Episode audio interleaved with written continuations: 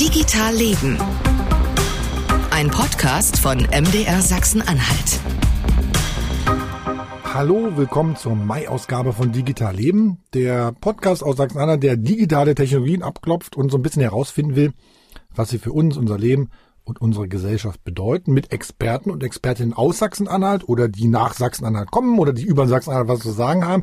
Und wir haben hier schon eine ganze Menge besprochen in den letzten Jahren. Ne? Blockchain, haben wir, damit haben wir sogar angefangen mit Blockchain, war unser erstes Thema. Wir haben über die Datenschutzgrundverordnung gesprochen, über Virtual Reality, über Green Tech, über Digitales in der Landwirtschaft, Cybersicherheit, Startups, Digitales in der Schule oder im Gesundheitswesen. All das waren Themen bei uns hier bei Digital Leben. Und erst heute fällt mir tatsächlich auf, dass wir noch nie über die wirklich elementaren Grundlagen dieser ganzen digitalen gesprochen haben, über Computerchips, über Mikroprozessoren, Halbleiter, integrierte Schaltkreise. Synonyme, die kenne ich schon mal. Ansonsten ähm, habe ich da noch nicht wirklich Ahnung von. Das ändert sich heute so ein bisschen. Ich spreche mit ganz vielen spannenden Leuten. Da muss also erst ein US-Konzern eine Fabrik in Magdeburg ankündigen, damit wir hier bei Digital Leben auf die Idee kommen, uns um Mikrochips zu kümmern. Denn na klar, ihr wisst bereits, der US-Chip-Hersteller Intel hat angekündigt, in Magdeburg mindestens zwei Fabriken mit 3000 Arbeitsplätzen zu bauen. In den nächsten zehn Jahren können insgesamt acht Fabriken entstehen und 17 Milliarden Euro investiert werden. Well, in phase one, we are planning to invest 17 billion euros to establish two brand new, first of its kind semiconductor fabs in Magdeburg, Germany, the capital of Saxony Anhalt. Intel put the silicon in Silicon Valley. We have the Silicon Desert in Arizona and New Mexico. We're building the Silicon Heartland in Ohio. We have the Silicon Isle in Ireland. And now we'll have the Silicon Junction in Magdeburg. Intel-Chef Pat Gelsinger sagt das am 15. März. Building History sagte auch. Äh, historisch haben sich, glaube ich, zumindest Magdeburg und Sachsen-Anhalt an diesem Tag da gefühlt, als Intel sein europäisches Investmentprogramm bekannt gegeben hat und der Intel-Chef zweimal Magdeburg gesagt hat und in der Präsentation auch ein paar Bilder von Magdeburg zu sehen waren. Die Intel-Präsentation und alles, was es bei MDR Sachsen-Anhalt dazu schon äh, gab, verlinke ich euch natürlich in den Show Notes. Also es geht heute um Intel in Magdeburg und die Chip-Industrie. Intel habe ich zwischendrin noch gelernt, ist ja die Abkürzung für Integrated Electronics. Man dachte immer so, das haben sie sich ausgedacht. Ne? Integrated Electronics heißt es.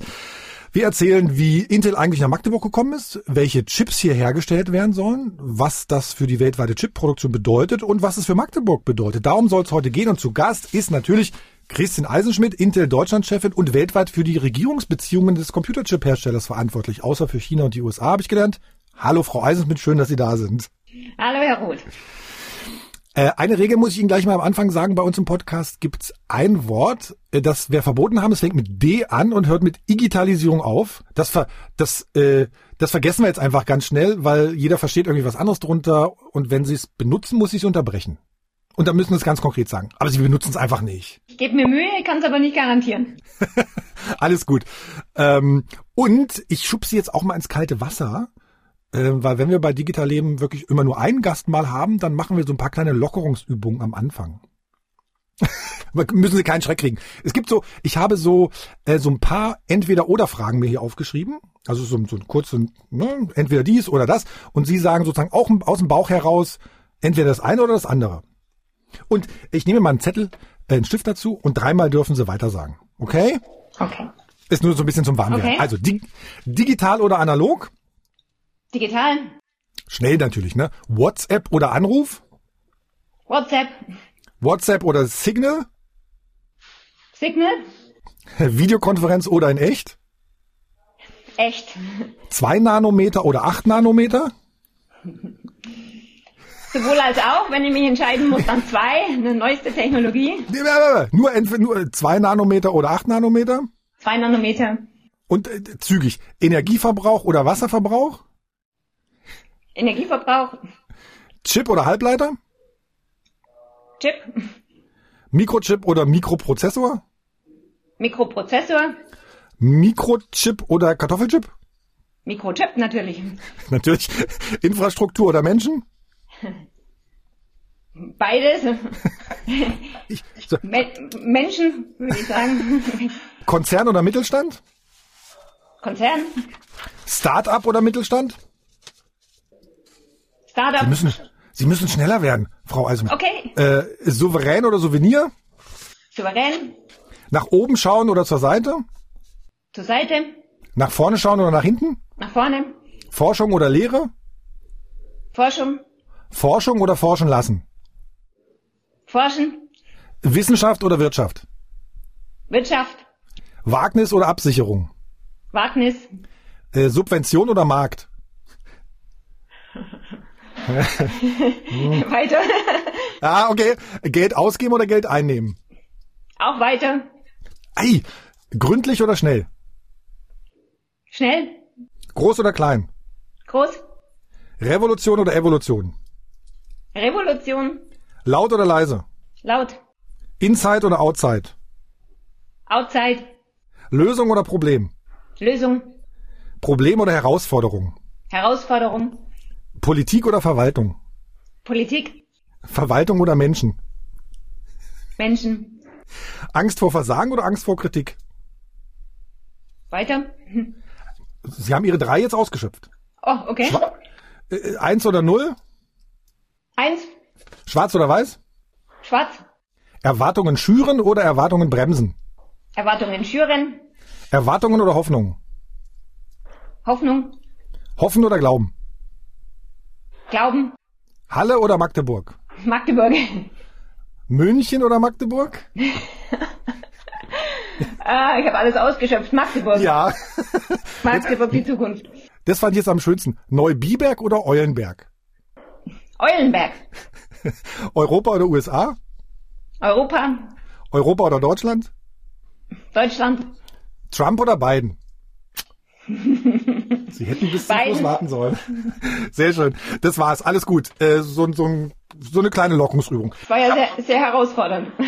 Sie müssen, ja, nein, ich glaube sozusagen, Sie, man interpretiert immer viel zu viel. Ich, hab, ich denke mir einfach mal so aus, ach, könnte klappen, hm, hm, hm, und wenn zack, zack, zack, zack. Aber Sie haben es gut gemacht, ähm, äh, Frau Schmidt. So, Baubeginn 2032, Produktion ab 2027 habe ich mir aufgeschrieben. In der Staatskanzlei ähm, von Sachsen-Anhalt wird wohl auch einen eigenen Stab für die Ansiedlung gerade gegründet.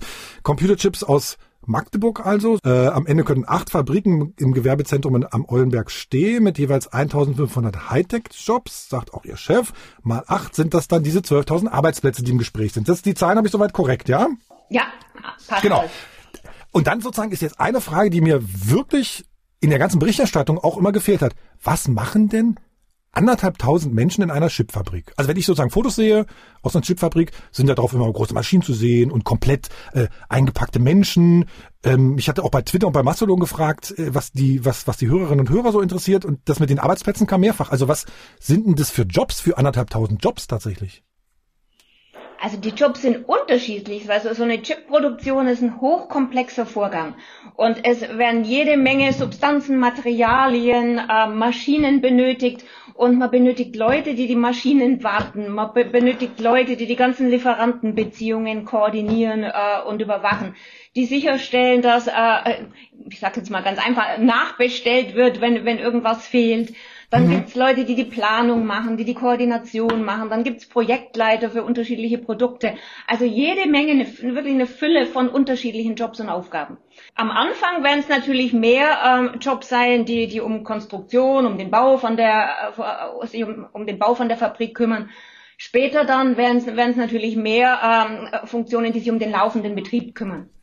Genau. Und, und das sind dann, ich, ich höre sozusagen ein bisschen raus, das sind eben auch Bürojobs. Klassisch. Da sind auch Bürojobs mit dabei, genau, genau. So, und dann ist die große Frage, die über allem schwebt, woher kommen die denn alle? Woher die Chips alle kommen? Die Leute.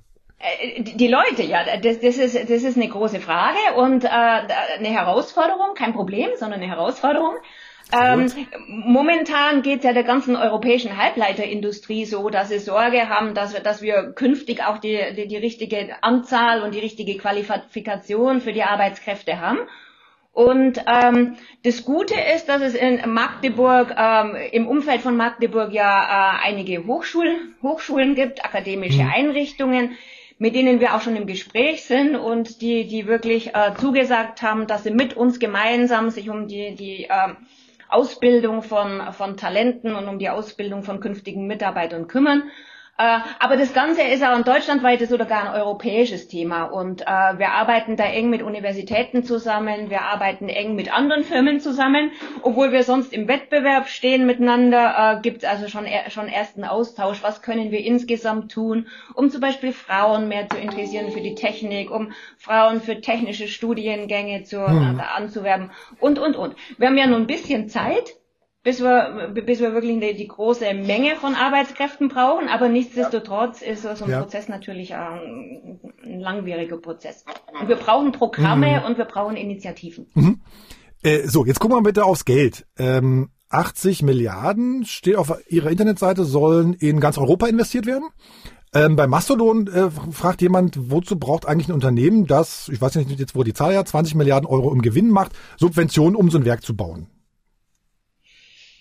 Wir haben ja ähm, Aktionäre, die, die in unsere Firma investieren und denen sind wir Rechenschaft schuldig. Und denen müssen wir zum Beispiel erklären, warum wir in Europa produzieren, wenn wir doch in Asien kostengünstiger produzieren könnten, weil zum Beispiel die, die Löhne, die Gehälter in Asien günstiger sind. Zudem kommt noch, dass in Asien dass die Politik schon seit Jahren erkannt hat, dass Halbleiter eine Schlüsseltechnologie sind und dass die schon seit Jahren viel, viel Geld gepumpt haben in die, in die Förderung der Halbleiterindustrie. Und wenn wir wettbewerbsfähig sein wollen und, äh, und äh, zu vergleichbaren Kosten produzieren wollen, dann brauchen wir auch die entsprechende Unterstützung. Zusätzlich zu den großen Investitionen, die wir tätigen, brauchen wir mhm. einfach noch die Hilfe und die Unterstützung. Äh, äh, Sie haben das, so, dieses Argument auch, äh, ich glaube, im Sommer vergangenen Jahres in der Frankfurter Rundschau ähm, äh, geschrieben, in Ihrem, in Ihrem Artikel da, äh, wo Sie, wo Sie schrieben, irgendwie, naja, Asien würde gerade 40 Prozent billiger als Europa produzieren, solche Chips, ne? Eben wegen dieser Förderpolitik, die Sie angesprochen haben. Wie viel ist denn sozusagen bei den 80 Milliarden von der öffentlichen Hand? Das kann ich so genau nicht sagen. Das wollen wir natürlich auch nicht, ne, nicht kommunizieren, bevor es in trockenen Tüchern ist. Wir, wir sind ja da mitten in, den, in dem Prozess und ähm, haben noch keine abschließende Genehmigung. Ähm, man kann nur so viel sagen, die Kostenlücke oder der, der Unterschied ist, ist 40 Prozent Größenordnung. So viel, so viel ist klar und so viel ist auch öffentlich bekannt. Und wir versuchen, einen, einen großen Teil der Lücke natürlich zu schließen. Moment, die, also was heißt 40 Prozent Unterschied? Sie, Sie geben 40 Prozent zwischen Europa und Asien. Genau, ich genau, Ach so. genau. Okay, okay. Ich hatte. Also und wenn nicht, wir nicht wettbewerbsfähig so produzieren wollen, dann müssen wir irgendwie versuchen, diese diese 40 Prozent zu reduzieren. Idealerweise ja. natürlich äh, auf null zu reduzieren. In Magdeburg äh, wollen wir 17 Milliarden Euro investieren. Das, vielleicht genau. das nochmal in, in, in Relation zu den 80 ja. Milliarden, die ja. wir, über die wir jetzt gerade immer sprechen. Genau, aber da verraten Sie mir auch nicht, wie viel Subventionen da sozusagen dabei sind, verstehe ich. Ähm, so, jetzt haben Sie aber noch mal Zeit zu sagen, warum Magdeburg und Sachsen-Anhalt so super sind. Wir haben äh, einen Katalog mit einer Unzahl von Kriterien. Und wir hatten auch im Anfangs, äh, in der Anfangsphase über 50 mögliche Standorte oder, oder Bewerbungen von, von Standorten um, um die Fab. Wir haben das immer mehr anhand der Kriterien äh, verdichtet oder reduziert und am Ende war Magdeburg noch mit äh, zwei zusätzlichen Standorten übrig. Warum? Zum einen, weil äh, eine unheimlich große Fläche benötigt wird, 450 Hektar. Das sind in etwa 600 Fußballfelder. Und äh, da, fallen natürlich von den Bewerbungen äh, schon mal gleich eine große Zahl raus, weil einfach nicht so viel äh, ebene Fläche zur Verfügung steht. Dann ein zweites Kriterium war die Infrastruktur, die infrastrukturellen Voraussetzungen, die, die Verkehrsanbindung. Die, äh, das dritte Kriterium war die Verfügbarkeit von Energie. Und dann ein viertes, das ich jetzt noch extra hervorheben will, das, das ist der politische Wille beziehungsweise ähm, die Bereitschaft mit den, mit den Partnern vor Ort, ähm, äh, das Ding auch mit uns gemeinsam äh, zu wuppen und, äh, und weiterzubringen. Und das haben wir unglaublich stark in Magdeburg gespürt. Mhm. Das war mit ausschlaggebend. Einfach der politische Wille von allen Beteiligten. Mhm. Ich habe bei Twitter auch jemanden gelesen, den Jörg Müller, der sagte, gibt es eigentlich auch äh, Wünsche und Erwartungen, die Intel an die Region hat, an die Leute hat, wo man sagt, Mensch, äh, helft uns doch oder bewerbt euch doch sozusagen bei uns. Also gibt es sozusagen was, äh, was sie sich noch wünschen oder was sie noch erwarten? Also was wir uns wünschen, ist, dass die bisherige super konstruktive Zusammenarbeit, die wir erlebt haben, dass wir die einfach so fortsetzen können, auch wenn es dann im Zuge des, wenn im Zuge des Baus dann auch mal Probleme entstehen oder wenn, wenn sich Fragen stellen, dann wünschen wir uns, dass wir die einfach gemeinsam konstruktiv lösen und, und äh, die Dinge gemeinsam angehen. Und wir hoffen sehr, dass, dass wir die positive Grundhaltung, die wir bisher überall erfahren haben, dass die weiterhin bestehen bleibt. Also wir sind wir verpflichten uns zu, zu, Transparenz, zu Offenheit und zu einer partnerschaftlichen Zusammenarbeit. Und das würden wir uns wünschen, dass wir das so weiterhin erfahren. Die IT-Firmen im Land, können die sich irgendwie einbringen? Die IT-Firmen, wir haben, wir haben jede Menge von Partnern, Zulieferern und äh, wir, wir werden die auch weiterhin be beschäftigen und wir werden auch weiterhin kontinuierlich evaluieren, welche lokalen äh, Zulieferer und welche lokalen Partnerfirmen wir engagieren können. Also das ist ein kontinuierlicher Prozess. Also sind auch offen sozusagen auf, auf Firmen dann in Sachsen-Anhalt äh, zuzugehen.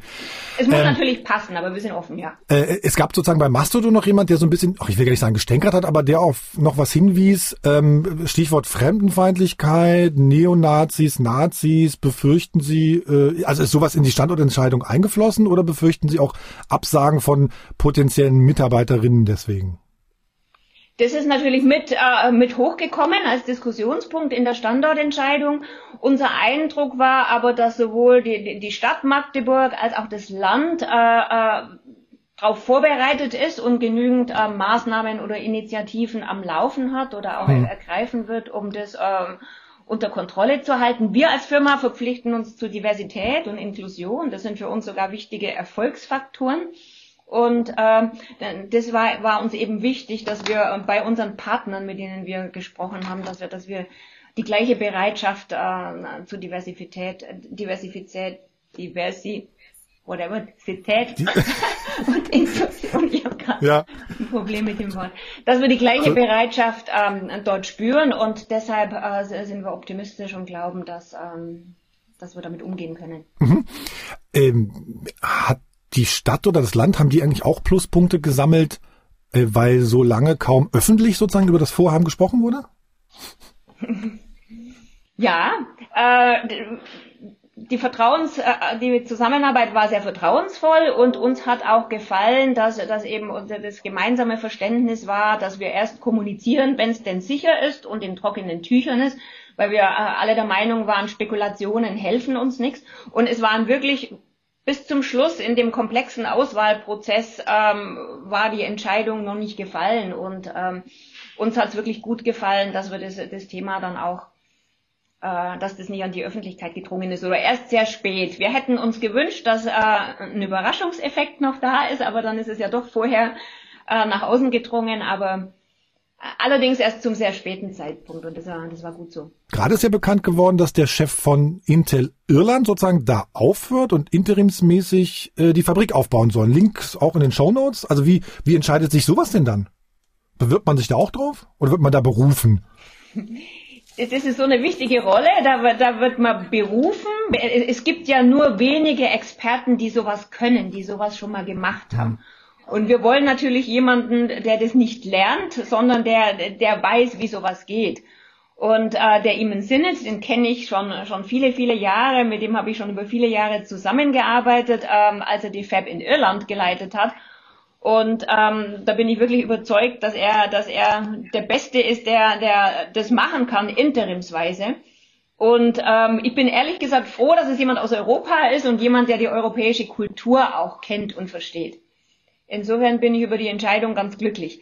Äh, interimsweise, weil, weil auf, auf lange Sicht natürlich ähm, schon jemand gesucht wird für die permanente Rolle. Der Iman Sinet hat ja nach wie vor seine, seinen Job in Irland, den er jetzt abgegeben hat vorübergehend, aber vermutlich wird er ja auch wieder nach Irland zurück, äh, zurückkehren. Und der ist, ach so, der ist jetzt sozusagen schon im Dienst sozusagen in Magdeburg. Der hat jetzt vor kurzem die Rolle übernommen und wird dann auch nach Magdeburg kommen. Ich kann jetzt nicht genau sagen wann, aber er hat, er hat gerade seine bestehenden Aufgaben übergeben und wird sich jetzt dann auch Vollzeit um äh, Magdeburg kümmern. Spannend. Äh, so, dann machen wir mal einen Schritt weiter. Jetzt haben wir sozusagen das Ganze drumherum ge äh, geklärt. Jetzt gucken wir mal ein bisschen rein. Frau Eichschmidt, wie funktioniert denn ganz grob gesagt so eine Chipproduktion überhaupt? Auf der einen Seite kommt Sand rein und auf der anderen Seite kommen Chips raus oder wie? Nee. Das ist ein hoch, hoch, hoch komplexer Prozess. Ähm, mini miniaturisiert. So ein Chip ist ja kaum größer als ein Fingernagel.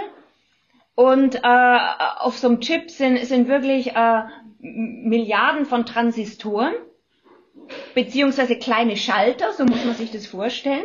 Und von mhm. diesen Schaltern werden bis zu fünf Milliarden in einer Sekunde an- und ausgeschaltet. Und das gibt dann quasi die Signale, die dann bestimmen, ähm, wie der Prozessor arbeitet und, äh, und was getan wird. Und nochmal zum Entstehungsprozess. Ähm, es beginnt mit Chip-Architekten oder Chip-Designern, die sich Gedanken machen, wie so ein Chip aussehen muss, welche Strukturen äh, auf diesem Chip aufgebracht sein müssen. Diese Strukturen ähm, werden dann ähm, in Masken umgesetzt. Also Masken sind quasi Negativbilder, wo dann dieser Schaltkreis ähm, abgebildet ist. Hm. Und die Masken werden verwendet ähm, äh, und da wird durch Belichtung werden dann Strukturen auf diese Siliziumscheiben gebracht. Also Lithografie nennt sich die, nennt sich die Technologie. Und mhm. teilweise gibt es bis zu 50 Masken für, für, einen, für einen Chip und bis zu 30 Lagen, in denen quasi diese Strukturen, diese Schaltkreise auf den Chip aufgebracht werden. Und genau das passiert in Magdeburg in der Fabrik. Das heißt, es wird durch äh, sogenannte Lithographie-Technologie werden auf die Siliziumscheiben diese Strukturen aufgebracht und, und wenn die Chips dann ähm, äh, abgebildet. Dann gibt's noch einen nachgelagerten Prozess, der woanders stattfinden wird, wo man dann die Siliziumscheiben tatsächlich aufschneidet und die einzelnen Chips rauslöst, beziehungsweise ähm, äh, isoliert und separiert, in Gehäuse packt und wenn sie dann im Gehäuse verpackt sind, äh, dann werden sie noch getestet und dann ähm, gehen sie in die, in die Logistik und in das Lager, ah. und an Kunden ausgeliefert werden. Ah, da, und, und das Schneiden und das in die, in die Hülle packen, das passiert nicht in Magdeburg? Das passiert nicht in Magdeburg. Ach, wo, wo passiert das dann? Das heißt, äh, bei uns, das ist Backend, also das ist quasi der, der, äh, der nachfolgende Prozess. Der wird auch in Europa stattfinden, so ist der Plan. Die Standortentscheidung ist noch nicht final gefallen. Aber äh, wenn wir die, die Lieferketten wirklich äh, unabhängiger und unverwundbarer machen wollen, dann ist es wichtig, dass auch der, der, der Prozess äh, in Europa stattfindet und nicht in Asien. Zu den Lieferketten können wir gleich nochmal kommen. Ähm, noch mal einmal kurz gefragt, was für also was für Chips kommen denn da raus? Also welche für einen Laptop, für, für, für Smartphone oder fürs Auto oder was? Was ist da die Idee?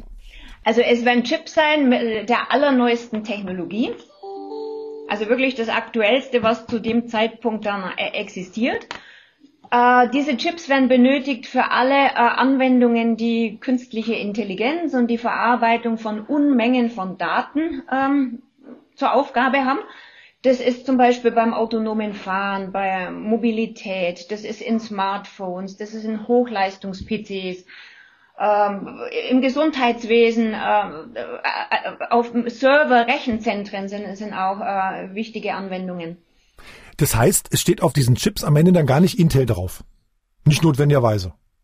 Also so wie wir das kennen, äh, wenn man seinen PC zu Hause mal ausbaut, dann hat man irgendwie so ein 5 Mark großes Stück, also wer 5 Mark noch kennt, hat man sozusagen so ein, so ein Chip, da stand dann Intel drauf. Sowas passiert notwendigerweise nicht, weil es quasi, weil sie quasi einen Auftrag produzieren, ja oder wie?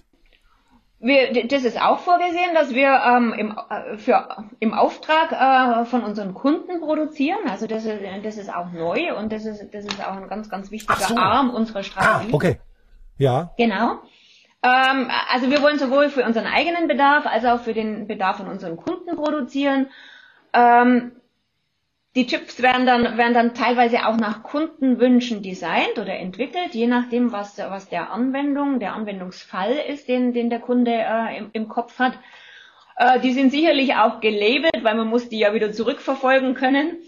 Ähm, wie groß jetzt Intel draufsteht oder nicht, alles gut, aber ich verstehe sozusagen, ich verstehe sozusagen, äh, wenn jetzt ein Autobauer aus Deutschland oder aus, aus, aus Frankreich oder so kommt und sagt, ich habe hier eigentlich, äh, ich brauche eigentlich genau diesen Chip, den habe ich mir selber ausgedacht, dann würde der sozusagen in Magdeburg anrufen und sagen, ich brauche das bitte bis übermorgen. Äh, nein, genau. so, so bestimmt nicht, sondern der wird dann sagen, ähm, er hat Entwicklungsteams, die er darauf hm. abgestellt hat äh, und, und er wird auch anfordern, dass wir Entwickler von unserer Seite abstellen und dass die dann gemeinsam eben dieses Chip-Design, die Architektur, die, die ich äh, eingangs erwähnt habe, dass die das dann zusammen entwickeln und, und designen. Also das ist dann eine gemeinsame Entwicklungsaufgabe. Und da, da können entweder wir mehr übernehmen von der Entwicklung oder aber der Kunde ist super aufgestellt und sagt, ich mache einen großen Teil selbst. Aber, aber es erfordert auf jeden Fall eine enge Zusammenarbeit. Und betriebswirtschaftlich gesehen, äh, äh, also Sie haben schon, Sie haben schon Aufträge angenommen jetzt für Magdeburg oder kommt das erst jetzt nach und nach? Das, also wenn man gerade, wie gesagt, es gibt, gibt so lange Entwicklungszyklen, um überhaupt zu wissen, was bauen wir da eigentlich und äh, wie entwickeln wir das? Also es kommt erst nach und nach. Wir sind in Gespräche mit, äh, mit äh, verschiedenen aktuellen Kunden und auch möglichen zukünftigen Kunden. Ähm, aber noch zu früh, dass wir, dass wir jetzt äh, irgendwas dazu kommunizieren könnten. Naja, nee, es ging mir, es ging mir drum sozusagen, jawohl, wir haben natürlich schon was im, im also wir haben Abnehmer für das, was wir da produzieren wollen. Also das, das ist ja, man baut ja nicht einmal eine Fabrik. Genau, also nicht, genau. genau. Und nachdem wir die Fabrik okay. in Europa bauen, ist das Ziel schon der europäische Markt beziehungsweise europäische Kunden. Die werden also im Bereich Automobil, im Bereich Industrie, ähm, äh, High Performance Compute, also Hochleistungsrechner, äh, Rechenzentren. Mhm. Also es wird sich in den Bereichen abspielen. Es gab noch bei, bei Mastodon zwei Fragen. Ähm, der Wolfgang fragt ja zum Beispiel, bekommen Sie eigentlich alle Maschinen für die Produktion zusammen, wo jetzt eben so viele neue Chipfabriken in, in, in den Konsumentenländern äh, entstehen sollen? Ist auch eine Frage, ne? Also die Maschinen, kommen die alle zusammen?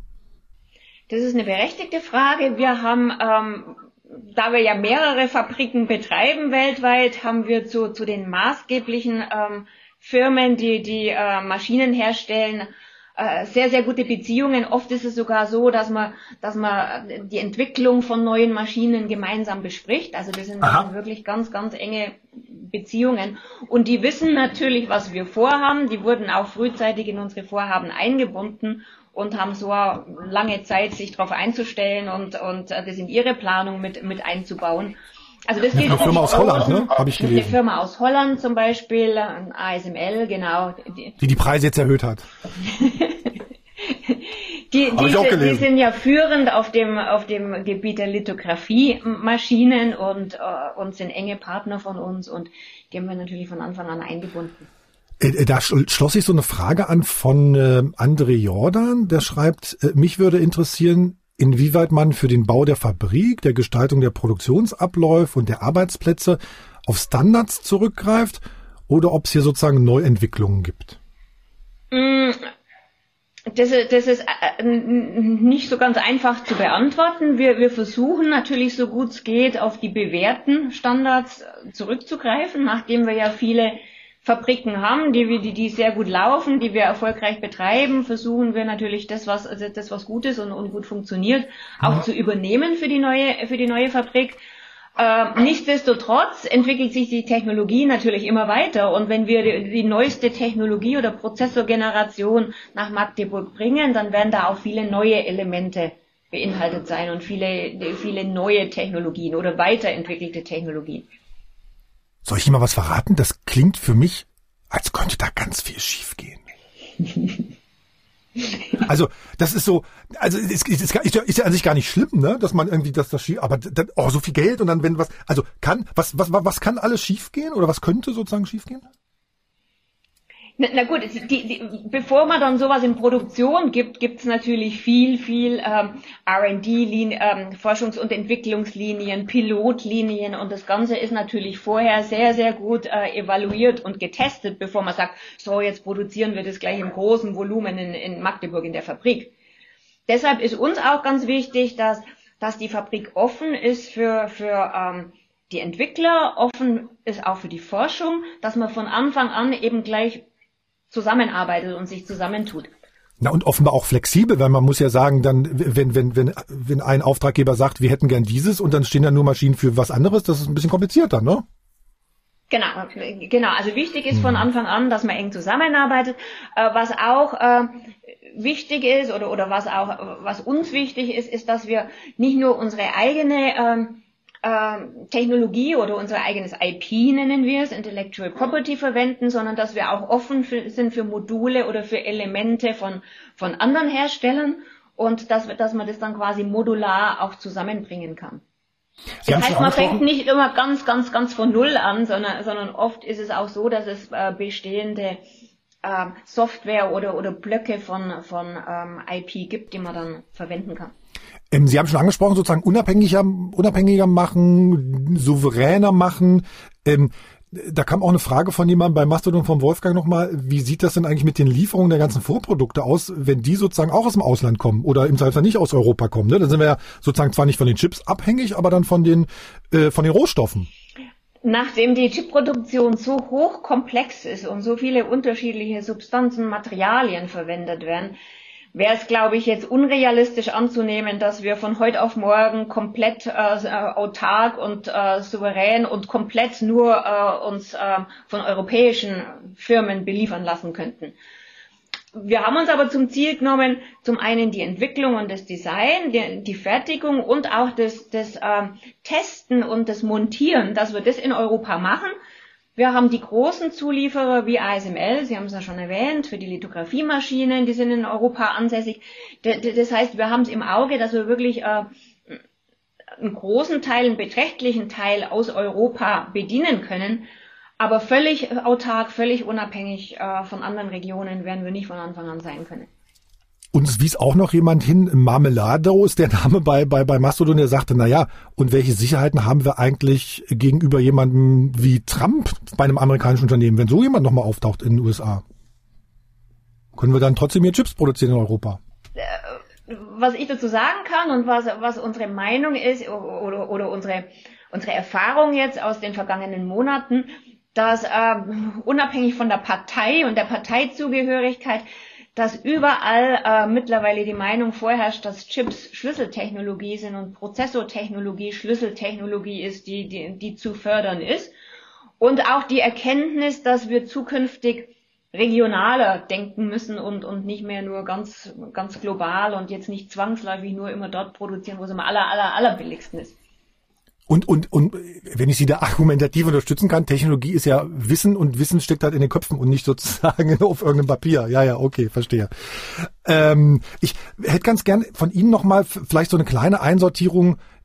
Wie viele solcher Werke hat Intel eigentlich? Weltweit oder in der EU? Also was, in, in welchem Rahmen reden wir eigentlich für Intel äh, bei dieser Geschichte in Magdeburg äh, weltweit. Also ich habe verstanden, in Ohio entsteht sowas ähnliches gerade, ne? Genau. Oder das hat der, der ihr Chef auch mit angekündigt. Und ansonsten ist es, ist es, also mir geht's drum, ist es sowas Einmaliges oder ist es so ein, so ein, so ein, so ein, so ein Ding, wo man sagt, das ist schon eine Hausnummer, aber wir haben sowas auch woanders? Also ich, ich fange jetzt mal mit einem äh, informellen Kommentar an. Ja. Ähm, in Deutschland haben wir uns immer überlegt, wie kann man Deutschland als Standort bei Intel wichtiger machen. Und wir haben uns immer gewünscht, dass wir eines Tages mal eine Fab nach Deutschland bekommen würden. Also für uns ist das jetzt wirklich was, was ganz ja. Großes, dass wir das tatsächlich geschafft haben, obwohl die, die, die Lohnkosten, Arbeitskosten in Deutschland höher sind als woanders, dass wir wirklich die Fab jetzt nach Deutschland bekommen haben. Also das sagt, das zeigt schon, dass es was ganz Besonderes ist und dass es nicht so viele Fabs gibt, dass, äh, dass, dass es die äh, in jedem Land gibt. In Europa haben wir in Irland eine Fab, die existiert schon, schon lang, seit, seit 30 Jahren. Und wir haben eine Fab in Israel. Mhm. Und äh, ansonsten sind die Fabs in USA, in Oregon und in, in Arizona und jetzt eben die neue Fabrik in, in Ohio. Und der Chef aus Irland hätte das doch bestimmt auch gern bei sich in Irland. Der hätte das auch ganz gern in Irland gehabt, genau. Und der kommt jetzt nach Magdeburg, um das ja. anzuschieben. Und das macht er auch mit voller Energie. Das macht er mit voller Energie, ja, das kann ich, das kann ich bestätigen. Nein, ich Nein wir, wir haben ja Irland, wir erweitern Irland ja auch und, und äh, investieren dort nochmal 12 Milliarden, um, ähm, um auf eine neuere Technologie, um, um auf 7 Nanometer Technologie zu gehen. Und ähm, Irland hat bereits so eine Größe, dass es vermutlich keine so schlaue Entscheidung wäre, das jetzt noch weiter auszubauen. Zumal wir auch sagen, wir wollen äh, zusammen mit unseren Kunden auch äh, kundenspezifische Produkte entwickeln. Und Großteil der Kunden sitzt halt in Deutschland, Frankreich, äh, also in Kontinentaleuropa.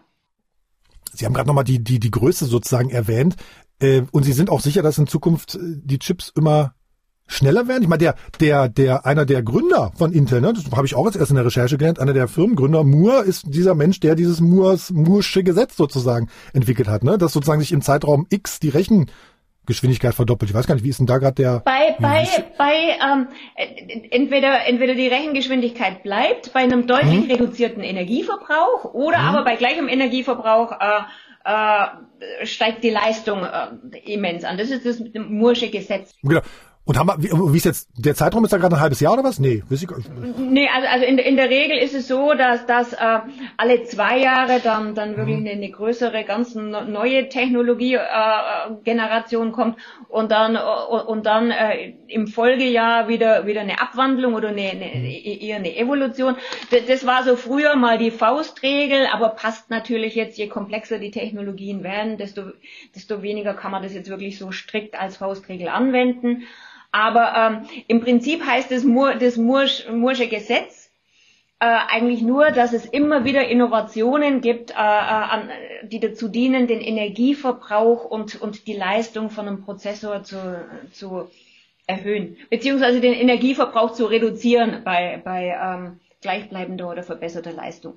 Und das passt ja auch zum Thema Nachhaltigkeit, weil, weil wir uns nämlich zum Ziel setzen, ähm, dass die, die, die Chips immer energieeffizienter werden. Das heißt, dass die immer weniger Energie verbrauchen. Das heben wir uns gleich noch auf. Ich habe eine Frage nochmal äh, zum Verständnis. Also Sie gehen was ist ein Verständnis? Also es muss ja so funktionieren. Sie gehen also davon aus, jawohl, es wird in Zukunft einen immer größer werdenden Bedarf an Chips aller Art geben.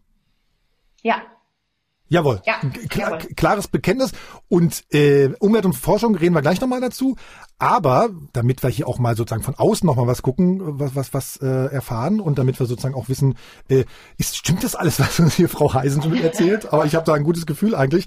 Äh, spreche ich mal mit jemandem, der sich da wirklich auskennt und der tatsächlich deutlich mehr Ahnung hat als ich.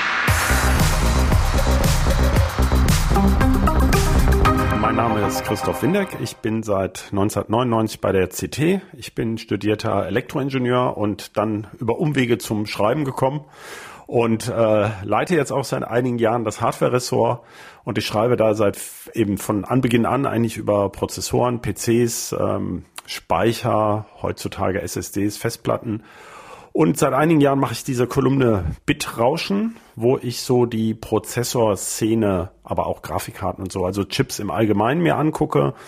Und jetzt sind wir natürlich immer tiefer da reingerutscht in das Thema. Das hat ja auf einmal wieder eine größere Bedeutung. Wie übrigens vor über 20 Jahren schon mal mit AMD in Dresden damals ist es halt, ähm, jetzt war es die Chipkrise.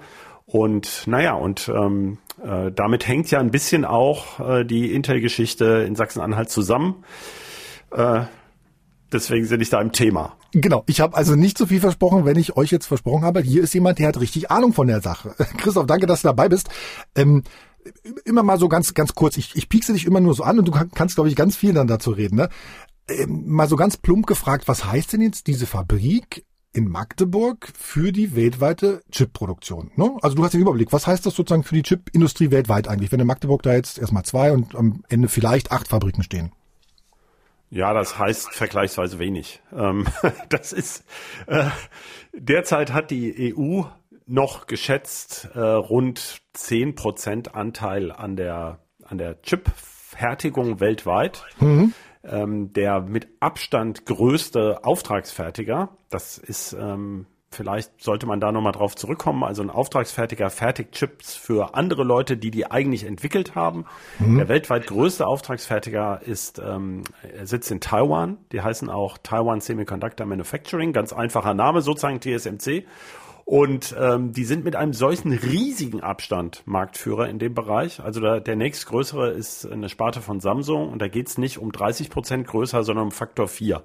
Krass. Und mit diesen Firmen will Intel in Zukunft äh, konkurrieren und baut da weltweit die Kapazitäten aus. Und da ist dann eben das Werk in Magdeburg ein Teil. Der soll wachsen und in der EU möchte man de facto bis 2030, das sind ja jetzt weniger als acht Jahre, möchte man eigentlich die gesamte Chip-Ausstoß innerhalb der EU vervierfachen ungefähr. Mhm. Also das ist riesig, was da geplant ist. Ist das plausibel für dich?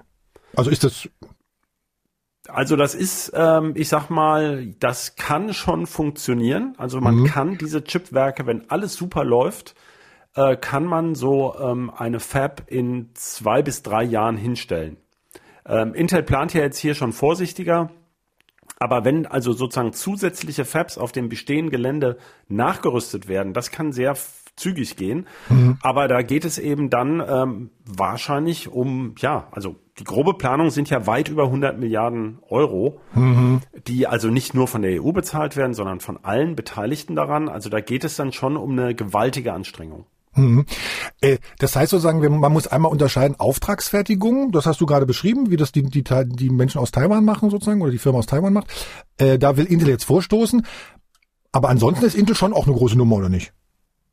Genau, Intel ist in den Jahren, wo die Speicherpreise nicht so hoch sind, das erkläre ich gleich gerne. Da lacht er, ja. Ist es der, der umsatzstärkste Halbleiterhersteller der Welt. Hm. Ähm, wenn die Speicherpreise gut sind, dann liegt immer Samsung vorne, weil Samsung ist der größte Speicherchip-Hersteller der Welt. Ähm, sowohl also DRAM, Arbeitsspeicher, als auch Flash für die SSDs, USB-Sticks und so weiter. Samsung sitzt in ähm, Korea, Südkorea. Hm. Genau wie SK Hynix, da kommen zum Beispiel 80 Prozent aller Speicherchips her aus Südkorea. Das muss man sich mal klar machen. Das sind ganz unterschiedliche Chips und die brauchen auch unterschiedliche Fabs. Und ähm, zum Beispiel, viele kennen ja auch noch die Firma AMD zum Beispiel für mhm. PC her. Das ist zum Beispiel ein sogenannter Fabless-Hersteller, der also keine eigenen Fabriken mehr hat, sondern zum Beispiel bei TSMC die Chips fertigen lässt, die physischen Chips, aber selber entwickelt, während Intel genau wie Samsung eben beides tut. Also Intel fertigt Chips, mhm. entwickelt auch Chips, also die Intel-Prozessoren kennt man ja und produziert auch für andere schon seit vielen Jahren Chips, aber das ist bisher eher so ein Nebenerwerb gewesen. Und das soll jetzt ein ganz wichtiges, großes Standbein werden. So, Lassen, ich ich habe das nochmal zurückgestellt, deine, deine sozusagen dein Piekser gerade mit, äh, wir gucken nochmal auf die Preise. Ich habe auch so im Hinterkopf noch Schweinezyklus, wird, wird da wahrscheinlich dann noch fallen, das Wort dann dem gleich, wenn ich dich da nochmal tiefer zu frage. Ähm, aber so, so, so grundsätzlich mal gefragt, also was Intel da jetzt in Magdeburg vorhat, ist auch für euch in Hannover ein Thema. Ihr habt eine Show neulich irgendwie auch gemacht, eine heiße Show, verlinke ich euch gerne sozusagen in den, in den Show Notes, da habt ihr eine Stunde drüber gesprochen. Wie findest du das denn grundsätzlich, so ein Ding in Sachsen-Anhalt in Magdeburg zu bauen? Was soll ich dazu sagen? Ich meine, da kann ich, wie finde ich das? Ja, das kann ich nicht beurteilen. Das sind ja unheimlich komplexe Entscheidungen, die da zusammenkommen. Ähm, es gibt eine Parallele. Intel hat auch kurz davor angekündigt, in Ohio, mhm. in den USA, ein ähnlich großes Werk zunächst. Also das sind ganz ähnliche Pläne, die sie da haben. Und auch dort geht es um eine wirtschaftlich strukturschwache Region wo zum einen zum Beispiel große Gewerbeflächen verfügbar sind. Das ist also, das wurde für Magdeburg genannt, dass da eben da war eine große Gewerbefläche, die ja wohl schon mal BMW angebaut werden sollte. Da gab es also schon gewisse Vorklärungen, das ist wichtig. Dann geht es sozusagen schneller los. Und was Intel auch gesagt hat, ähm, sie wollen ja bis 2030 zum Beispiel nur noch Ökostrom verwenden. Mhm. Da ist Deutschland ähm, ja sowieso relativ weit vorne. Ähm, das sind also solche Faktoren. Und ansonsten diese Standortfaktoren, ich, also ich kann nur auf Dresden verweisen, das Silicon Saxony, das ist ja sehr, sehr, sehr erfolgreich. Mhm. Und äh, man kann nur hoffen, dass es in diese Richtung geht. Und grundsätzlich finde ich es persönlich ähm, sehr gut, wenn eben mehr Fertigung auch in die entwickelten Nationen kommt. Ähm, diese Tendenz, also mir geht es da gar nicht darum, die Chinesen machen dies und das oder irgendeine andere Nation macht dies und das, sondern ganz grundsätzlich finde ich es ungeschickt, wenn man Dinge an andere Leute auslagert. Sozusagen, die haben den Schmutz und den Energieverbrauch und wir genießen hier die saubere Produ die sauberen Produkte. Da finde ich es immer gut, wenn sich jeder um seinen, seinen Dreck sozusagen selber wegräumt. Also ja. dann kann man das auch besser sehen. Dann gibt es fair bezahlte Arbeitsplätze, beziehungsweise man kann dafür kämpfen. Hm. Es, ähm, wir leben in der Demokratie, zum Glück. Also insofern finde ich sowas immer gut, wenn mehr Fertigung in Europa angesiedelt wird.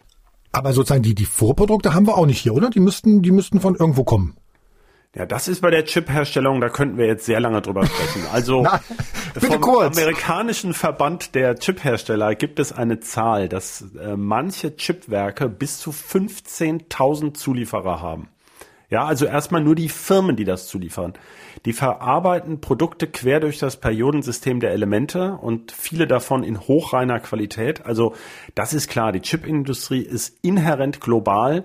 Da gibt es nichts mit Nationalismen oder sowas. Also die Produkte hm. und auch die Maschinen, es kommt alles von überall her.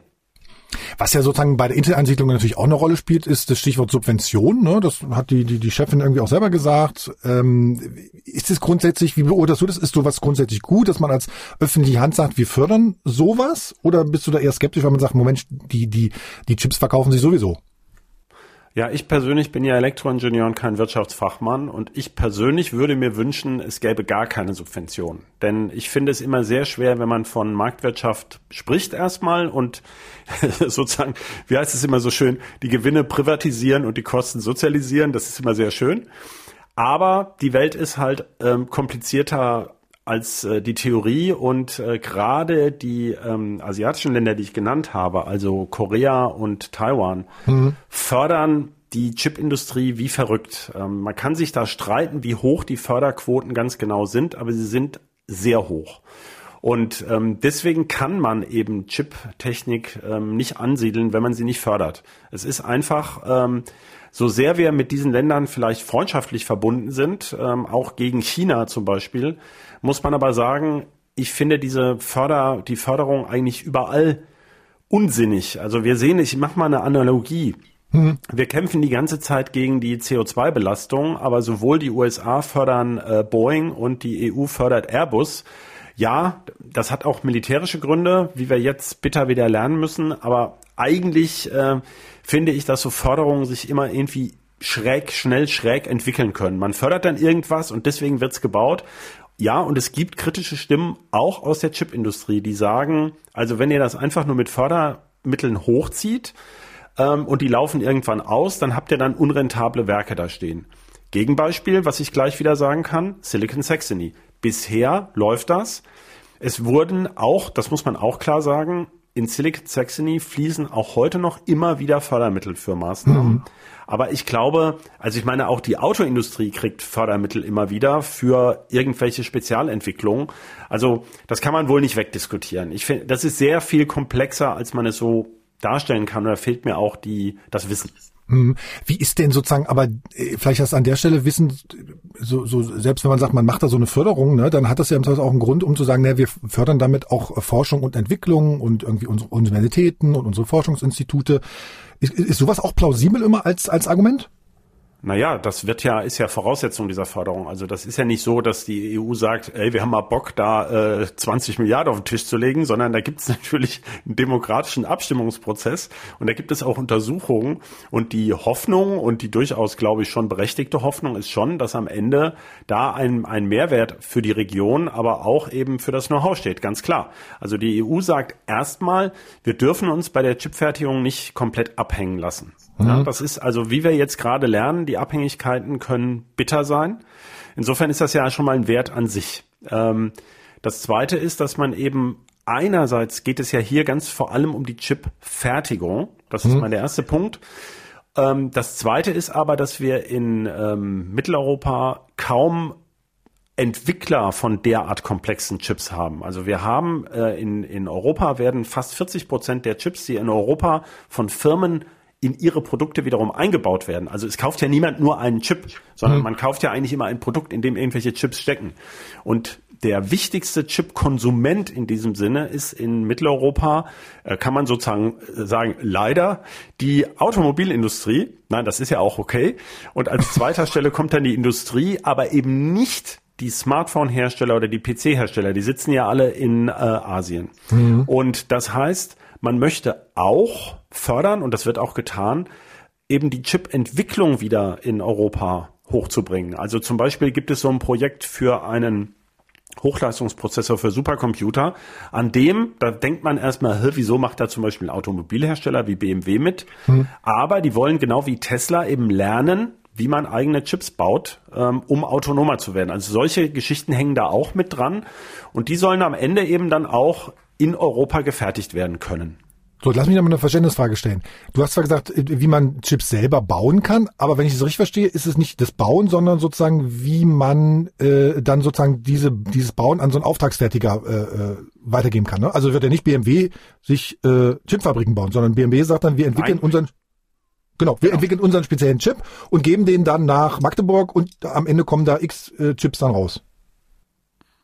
Ganz genau, das ist okay. das Konzept. So macht okay. es zum Beispiel Tesla und ähm, behauptet jedenfalls, dass sie, ähm, dass sie unabhängiger sind von Zulieferern, weil sie eben eigene Chips entwickeln für ihre Autos und die hm. in Auftrag geben und deswegen ja vorher gesagt haben, so und so viele Chips brauchen wir da. Während sich die anderen Automobilhersteller zunächst auf den Markt verlassen haben. Hm. Die haben okay. also Chips einfach zugekauft und gesagt, naja, die wird es schon geben äh, ohne sozusagen drei Jahre vorher genau die Menge zu planen. Also man muss sich das immer klar machen. Man denkt bei Chips immer dran, das ist hypermodern und ist quasi gestern entwickelt worden. Das stimmt aber nicht. So ein Chip wird jahrelang entwickelt. Und man kann auch nicht bei TSMC oder demnächst Intel anrufen und sagen, hey, baut mir mal den Chip, ich hole den dann übermorgen ab, sondern man entwickelt den jahrelang äh, und auch die Fertigung dauert Monate. Das mhm. heißt also, neuer Chip der ist eigentlich schon seit Jahren angedacht. Und das war so ein bisschen der Denkfehler der Automobilindustrie, die so in diese Versorgungsengpässe auch geführt hat, also ein Beitrag. Und das möchte man eben auch durchbrechen. Und ähm, das ist also insofern, es gibt zahlreiche Nutzen von diesen Ansiedlungen. Und ähm, ja, wir, wir sehen das ja auch bei der Automobilindustrie, um jetzt nicht immer nur das Silicon Saxony zu bringen. Mhm. Es gibt ja immer so Kerne, so, so Nuklei, also Wolfsburg, Hannover, wir selber sitzen ja hier in Hannover, da merkt man ganz stark, ganz viele kleinere Betriebe haben eben auch mit der Automobilindustrie hier in Niedersachsen halt mit VW, äh, in Süddeutschland dann vielleicht eher mit Audi, BMW, Mercedes, Porsche und sowas zu tun. Und da ist dann auch viel Know-how an den Unis. Also auch das ist ein Ziel, ähm, äh, die suchen ja händeringend Fachkräfte jetzt schon eben. Das mhm. dürfte auch, also die Unis in Magdeburg, Braunschweig, Hannover, Jena, ähm, Halle, äh, Dresden, also die reiben sich schon die Hände, dass sie da jetzt potenzielle Industriepartner haben, natürlich mit sehr viel Geld, also wenn es gut läuft. Genau, wenn es gut läuft. Äh, lass uns da gleich mal weitersprechen, wenn es gut läuft. Ich habe noch einmal mir hier so Zahlen aufgeschrieben. 22 Nanometer in Dresden, 12 geplant, 14 Nanometer in Irland. Kannst du da mal zwei Sätze sagen, dass man das mal so ein bisschen einordnen kann, warum das A so wichtig ist und B, äh, wo das hinführt? Oder soll, hinführen soll? Also traditionell bei der Strukturverkleinerung, so nennt man das bei den Chips, ähm, geht es einfach darum, diese Chips, das sind ja letztlich erstmal Siliziumscheiben und die werden dann später, da werden diese kleinen Strukturen drauf erzeugt, also zum Beispiel kleine Schalter, Transistoren. Und später werden die zersägt, äh, diese großen Scheiben, die haben also heutzutage bis zu so Schallplattengröße, ne, für die Älteren unter uns, die noch eine Schallplatte kennen, 30 Zentimeter Durchmesser, äh, 300 Millimeter Wafer und die werden ja. dann äh, geprüft, die Chips da drauf. Da können also auf so einem Wafer können bis zu 30.000 Chips sitzen. Die werden dann klein gesägt und in kleine Gehäuse verpackt und dann sind das diese kleinen Käferchen, wie man sie auf den Platinen dann kennt, so kleine hm. dunkle Dinger, die etwas rechnen. Und Jetzt kostet die Bearbeitung eines Quadratzentimeters oder Quadratmillimeters Waferfläche, Siliziumfläche, kostet immer un ungefähr gleich viel, kann man sagen. Mhm. Und deswegen wird ein Chip immer leistungsfähiger, je mehr Transistoren ich auf dieselbe Fläche bringen kann. Umso mehr Rechenwerke kann ich da zum Beispiel drauf machen, umso schneller rechnet der Chip. Da spielen natürlich noch andere Faktoren eine Rolle, aber das ist erstmal so die Grundidee. Und deswegen versucht die Industrie, so schnell es geht, die Strukturen zu verkleinern, also immer mehr Funktionen auf dieselbe Fläche zu pressen. Und das braucht man tatsächlich gar nicht für alle Chips. Es gibt zum Beispiel Chips, da wäre es unsinnig, die weiter zu verkleinern. Äh, es gibt zum Beispiel ja immer noch einzelne Transistoren. Zum Beispiel gerade beim Elektroauto braucht man ganz starke Schalttransistoren. Die sind vergleichsweise riesig. Ja. Das heißt, bei diesen feinsten Strukturen geht es eigentlich fast immer um sogenannte Logikchips. Das sind also die Prozessoren. Zum Beispiel braucht man in Autos immer mehr Rechenleistung für KI-Funktionen, also automatische Kameras oder so. Und die müssen eben immer besser werden. Hm. Um ähm, merkt man ja, ähm, wenn man so die Berichte hört, weil die eben noch nicht alle Objekte fehlerfrei erkennen können. Also braucht man letztlich immer mehr Rechenleistung. Hm. Und der zweite Aspekt ist eben auch, dass die Chips oft sparsamer werden können, wenn die Transistoren kleiner werden. Kennen wir auch. Smartphone hält immer länger mit einer Ladung. Ähm, da, also das war ja früher sozusagen virulent, dass man die Dinger quasi äh, noch nicht mehr über den Tag kam. Mittlerweile halten viele schon zwei Tage. Also da tragen die kleinen Strukturen auch zu bei. Okay. Und deswegen möchte man immer kleiner werden. Und in der EU sind wir eben im Vergleich zu Asien bisher nicht in der Lage. Also es gibt keine Firma, die die allerfeinsten Strukturen fertigen kann. Mhm. Und Intel hat halt einen Plan aufgestellt, wie sie das wieder schaffen wollen und jetzt eben auch in Europa. Und ist das eine Frage der Maschinen, die da stehen, oder wirklich eine Frage des Prozesses, wie man diese Maschinen bedient und äh, betreibt? das ist so unfassbar kompliziert, dass okay. man es eigentlich, äh, also es gibt jetzt einen Belichter von äh, der niederländischen Firma ASML für die feinsten Strukturen mit extrem ultraviolettem Licht. Ähm, das ist eine der kompliziertesten Maschinen, die die Menschheit entwickelt hat. Ähm, die wird in, glaube ich, sechs oder sieben Jumbo-Jets, wird eine einzige dieser Maschinen ähm, rübergeflogen zu Intel. Und davon haben die dann Dutzende da stehen in diesen Fabs. Deswegen sind die auch so wahnsinnig teuer. Und die macht nur einen einzigen Prozessschritt von Hunderten.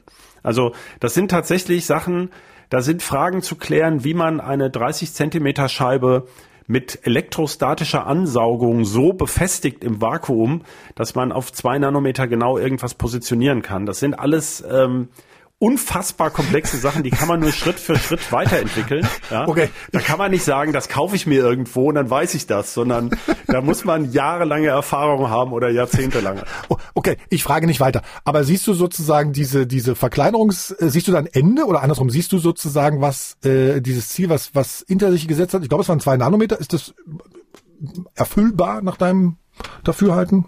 Ja klar, also Okay. ähm, das ist so. Äh, ich bin ja jetzt auch schon länger im Geschäft und es gibt immer wieder so die Frage, kann man immer noch weiter verkleinern? Ähm, wir sind schon längst an dem Punkt, dass atomare Strukturen ähm, in Sichtweite kommen und darunter geht es tatsächlich nicht weiter. Das ist klar. Aber man entdeckt zum Beispiel die dritte Dimension. Das heißt, man macht mehrere Transistoren, setzt man beispielsweise übereinander, ja, so dass man auf derselben Fläche trotzdem mehr draufkriegt. Also es gibt sozusagen Ideen, ähm, wie man diese ähm, Packungsdichte sozusagen, wenn man das mal so erhöht, äh, äh, so erklärt, nennt, ähm, also unabhängig von den einzelnen Strukturen noch weiter steigern kann. Also da gibt es viele Ideen, wie es da weitergehen könnte. Ja, das ist durchaus realistisch und andere haben das übrigens auch. Also besagte Firma TSMC plant eben auch in der Größenordnung von 2026 mit diesen Strukturen. Also das ist schon glaubwürdig. Mein, noch mal größer aufgezogen und ein kleiner Schwenk, weil mir jemand von äh, den Informatikern an der Uni Magdeburg, die sich irgendwie einen Server für eine für für eine neue äh, Anwendung gebaut haben, ähm, gesagt haben, naja, sie machen das gerade nicht mit Intel-Chips, weil die zu viel Strom verbrauchen. Ja, das ist im Moment so. Gibt es äh, be bestimmte Bereiche, wo AMD einen effizienteren Prozessor liefert und es gibt auch ähm, konkurrierende Prozessorkonzepte, die in bestimmten Bereichen noch effizienter sein können. Okay. Ja, also das, das hängt immer von der Anwendung ab, natürlich. Also ähm, man kann nicht sagen, ein Prozessor erschlägt alles. Deswegen gibt es ja viele verschiedene Prozessoren. es gibt auch zum Beispiel äh, immer noch die klassische äh, Mainframe. Also IBM baut immer noch Großrechner für Banken und so. Da gibt es nur noch ein paar tausend auf der Welt, aber für die größten Unternehmen der Welt, die wirklich weltweit Transaktionen machen, gibt es eine ganz andere Prozessorarchitektur, noch ein ganz eigenes Betriebssystem. Das hat alles nichts mit Windows, Linux, äh, macOS, äh, sonst wie zu tun. Also das ist vielfältiger, als wir so vielleicht denken. Christoph, so jetzt machen wir mal, machen wir mal ein Schleifchen drum und kommen zum Schluss. Ähm, du hast so zweimal so gesagt, so wenn das dann so ist, ne? Ähm, ich habe schon äh, Schweinezyklus dich zitiert aus eurer heiße Show neulich. Da hast du auch gesagt, es wäre so ein Poker auf die Zukunft, diese Ansiedlung. Äh, wel- welche, welche Gefahren siehst du denn sozusagen? Was kann denn schiefgehen? Naja, also traditionell ist es so, die Halbleiterindustrie hat sich in den vergangenen ähm, 50 Jahren, so alt ist sie ja ungefähr, 60 Jahre, ähm, oft zyklisch verhalten. Das heißt, ähm, das, deswegen heißt das ja Schweinezyklus, kann man vielleicht kurz anreißen. Das kommt von der Chicagoer äh, Fleischwirtschaft in den USA. Das war ja im frühen ähm, 20. Jahrhundert, boomte da zum Beispiel der Fleischmarkt. Und dann haben alle, dann waren die Schweinepreise hoch, dann haben alle Bauern Schweine gezüchtet, was aber ja ein paar Monate dauert. Vielleicht damals sogar noch länger. Und als sie dann ihre Schweine gezüchtet hatten, dann gab es ganz viele Schweine auf dem Markt und dann krachten die Preise zusammen. Ja. Und ähm, das ist ein ganz bekannter Effekt, der hängt einfach mit dieser Todzeit zwischen Angebot und Nachfrage zusammen. Hätte man auch Das- Tulpen nennen können, wie in, wo war das denn? In Holland oder so, wo es diese Tulpen. Ja, genau. Tulpen- Also wenn jeder das selber anbietet, dann Ja. gehen die Preise halt runter. Genau. Und das passiert eben in der Halbleiterindustrie auch gerne immer wieder. Sie ist, hängt auch von der Weltwirtschaft natürlich ab. Also zum Beispiel lange Jahre war es so, dass der Computer, also der PC, der klassische PC, weil da am meisten Chips drin steckten, war das einfach der klassische, der Treiber der Halbleiterbranche. Und wenn aber die Wirtschaft runterging, dann haben die großen Firmen natürlich auch weniger Computer gekauft, ganz logisch. Und mittlerweile ist es eben eher das Smartphone, weil das einfach viel mehr sind und weil da auch viele Chips drin stecken. Das ist dann eben, da kann man zum Beispiel sagen, naja, wenn es in, in, in China nicht so boomt, dann vielleicht in Indien, da verteilt sich ein bisschen mehr. Aber letztlich wissen wir natürlich nicht, wie sich die Nachfrage entwickelt. Das ist ja trivial in der Wirtschaft. Also es gibt ja immer äh, äh, Aufs und Abs. Und bei diesen gigantischen Investitionen, die man da reinsteckt, ähm, das ist immer so ein bisschen schwer zu verstehen. Das sind ja die, diese Werke funktionieren eigentlich nur dann lukrativ, also wirtschaftlich sinnvoll, wenn sie nah an der Vollauslastung betrieben werden. Ja, okay. Was jetzt eben, wir, wir reden ja seit seit Jahren von einer Chipkrise jetzt. Also im Moment sieht das alles so aus wie, ja klar, jeder kann Chips brauchen wie irre. Aber ähm, wir haben also schon äh, alleine in den 23 Jahren, die ich jetzt bei der CT bin, glaube ich, schon vier Abschwungphasen erlebt, wo dann oft auch ein Hersteller den anderen übernimmt, weil einer aus dem Rennen geht. Ähm, wir hatten das zum Beispiel bei den Speicherchips. Da gibt's eben eine extreme Konzentration im Markt, dass nur noch ganz wenige Hersteller das liefern können. Und ähm, die können danach die Preise übrigens sehr schön bestimmen, weil ja keiner mehr an ihnen vorbeikommt. Also ähm, insofern muss man da wirklich immer ein bisschen aufpassen. Und es gibt natürlich Risiken. Also für, ich sag mal, für den Ausblick bis, wo wir gerade vorhin drüber gesprochen haben, bis zwei Nanometer, bis 2026, 27 würde ich sagen, da ist schon vieles eingestielt. Also da hat man das Gefühl, ja, das läuft schon dahin.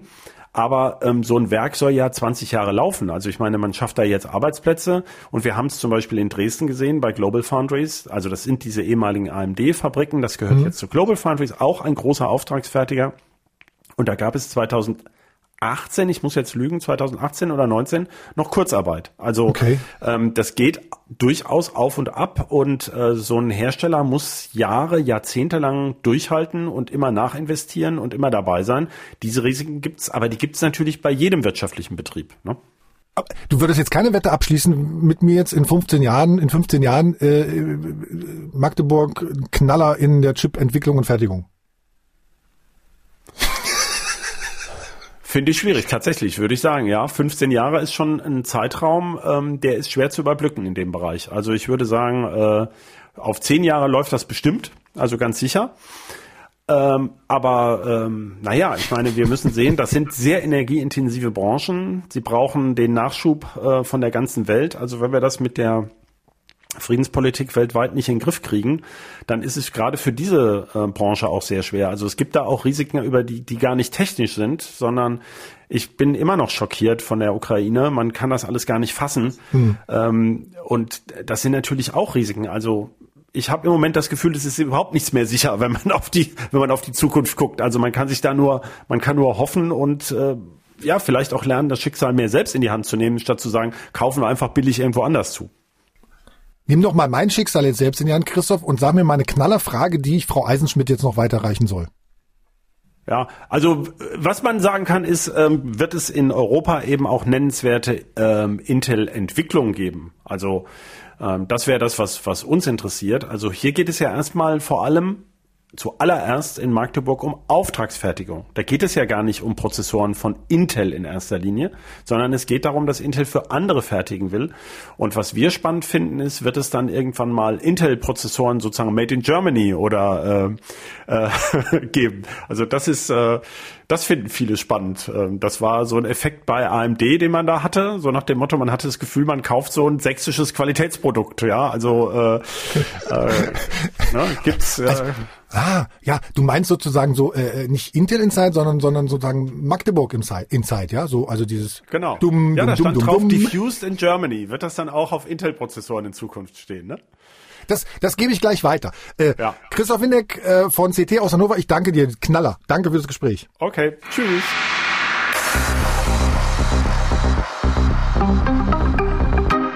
So, und die Frage, die er mir jetzt auf den Weg gegeben hat, war sowas wie, wird's in Europa nennenswerte Intel-Entwicklungen geben oder nur, in Anführungszeichen, äh, Auftragsproduktion in Deutschland? Also gibt es demnächst irgendwie einen Intel-Prozessor wirklich 100% made in Germany? Es ist so, dass, dass die, die Core IP, also die wesentliche IP-Entwicklung für unsere Chips, die, die, die passiert in USA. Und das, das wird auch weiterhin so bleiben. Daran äh, ist vermutlich nicht zu rütteln. Aber kundenspezifische Anpassungen, äh, kundenspezifische Derivate, sowas wird auf jeden Fall in Europa passieren. Oder auch die Zusammensetzung von, von Chips äh, an, anhand von unterschiedlichen bestehenden ähm, IPs. Das wird auch in Europa vor Ort passieren. Mhm. Und dann hören wir jetzt nochmal Ihren Chef, Pat Gelsinger, zum Stichwort Umwelt und Energie. In line with EU's climate targets, Intel will power all new European sites with 100% renewable energy and align our corporate goals to achieve net positive water use and zero total waste to landfill. Also Ihr Chef, das hat am Ende der Präsentation gesagt, äh, 100% erneuerbare Energien. Sie haben selbst neulich ähm, im Heute-Journal im ZDF gesagt, dass äh, Werke Magdeburg soll von Anfang an zu 100% mit erneuerbaren Energien äh, betrieben werden. All das beschäftigt die Leute tatsächlich. Ähm, was die Leute auch gerade noch beschäftigt, ist das Wasserthema, ja? Wie ist es eigentlich mit dem Wasserverbrauch? Also wird da die Elbe angezapft? Über wie viel Wasser reden wir eigentlich? Ähm, bei Uli fragt das jemand, Uli fragt das bei Mastodon Malte Zander, der schreibt bei Twitter, auch in Sachsen-Anhalt sinkt der Grundwasserspiegel. Wie viel Wasser benutzt Intel? Wie viel verbraucht Intel? Welchen Prozentsatz kann wieder zurückgeführt werden in diesen Wasserkreislauf? Was haben Sie da äh, Tag heute zu sagen? Kann ich nur nichts Konkretes dazu sagen. Ähm, das ist, wir sind in der Planung und ähm, es ist zu früh, dass, dass wir uns dazu äußern. Also jetzt Wasser, Wasserverbrauch, wie viel genau. Äh, wir, was wir nur sagen können, ist, dass wir verpflichten und uns dazu verpflichtet haben, Wasser möglichst äh, zurückzugewinnen, wieder aufzubereiten und ähm, das machen wir an anderen Standorten auch so und das ist uns wirklich ein Anliegen. Wasser ist tatsächlich offenbar ein Thema, eines der trockensten ja. Gegenden ähm, in Deutschland, das, das, das, das wissen Sie. Das muss man, muss man, äh, muss man lösen. Da werden sicherlich äh, die ein oder anderen Fragen dann später auch noch kommen. Dann äh, Hartmut Göbel fragt zum Beispiel, was wird eigentlich getan, um den Flächenverbrauch zu reduzieren? Ja, also warum eigentlich nicht mehrere Stockwerke oder Parkhäuser oder Tiefgaragen ähm, statt Parkplätze? Das ist so eine Frage. Also warum, was nimmt denn eigentlich so viel Platz in Anspruch bei so einer Produktion? Ähm, zu den Parkplätzen, das äh, haben wir jetzt mehrfach die Frage bekommen. Wir haben ein Schaubild gezeigt, wo viele Parkplätze abgebildet waren. Das ist, das ist lediglich ein Schaubild, also das, das äh, äh spiegelt noch nicht mal eine bestehende Fabrik wider. Ähm, wir haben in Irland, oh, wir haben wer, auch in wer, Israel. Wer hat denn, Entschuldigung, Frau Eichmet, wer hat denn da was auf die Finger gekriegt, dass so ein Foto dann rausgegeben wurde in Deutschland? Okay, also das Bild, also das Bild, was wir gesehen haben, ähm, ist, ist, ist nur ein, ist ein Beispielbild sozusagen. Okay. Das, Aber Flächenverbrauch. Das ist ein Beispiel genau. und jetzt auch nicht das, äh, das beste Beispiel, weil, wie gesagt, wir haben äh, in Irland, wir haben in Israel äh, mehrstöckige Parkhäuser und äh, sind da schon sehr achtsam, dass wir nicht zu viel Fläche verbrauchen. Und das schreiben Sie in Magdeburg auch an, interpretiere genau, ich daraus. Genau. Ähm, äh, und was sich daran ja anschließt, ist dann die Frage, wenn es um Parkplätze gibt, was, was wünschen Sie sich eigentlich, was dann außerhalb von Autos auf dem Eulenberg fährt? Also wie, wie kommt man denn hin, wenn man kein Auto hat oder kein Auto haben will? Was wünschen Sie sich da von der Stadt oder vom Land? Natürlich, dass die Anbindung an die, äh, an die öffentlichen äh, verbessert wird und äh, dazu gibt's auch schon Gespräche und Überlegungen. Äh, ich denke, es ist allen bewusst, dass äh, es eine Herausforderung ist, so viele Arbeitskräfte dann zur Fabrik zu bringen, auf möglichst äh, umweltschonendem und, äh, und auch schnellem Weg. Und ähm, da gibt's also schon viele Überlegungen dazu. Mhm. Aber, aber da ist, glaube ich, wirklich die Stadt oder, oder das Land der bessere Ansprechpartner. Sie haben völlig recht. So, dann haben wir, haben wir ganz viel schon abgehakt. Eins, was uns sozusagen jetzt noch mal bevorsteht, ist die Frage, welche Rolle spielt denn tatsächlich die, die Uni, die unmittelbar jetzt vor der Haustür ist, die Uni Magdeburg? Was, was schwebt Ihnen da vor oder was, was, mit welchen Gedanken spielen Sie da schon? Also wichtig ist, ist, dass wir einen ganz engen Austausch haben und ähm, dass, dass wir äh, gemeinsame Programme aufsetzen mit gemeinsamen ähm, Projekten, Forschungsschwerpunkten, wir erhoffen oder erwarten uns auch eine Abstimmung über die, über die Studiengänge. Wie kann man die Studiengänge noch attraktiver machen für, für Studenten oder für Studierende, Studentinnen und Studenten? Ähm, also wir, wir, denken da wirklich ganz breit in, in äh, unterschiedliche Richtungen. So, und die Akademiker, die fragen natürlich auch mal kurz, was die sich so erhoffen.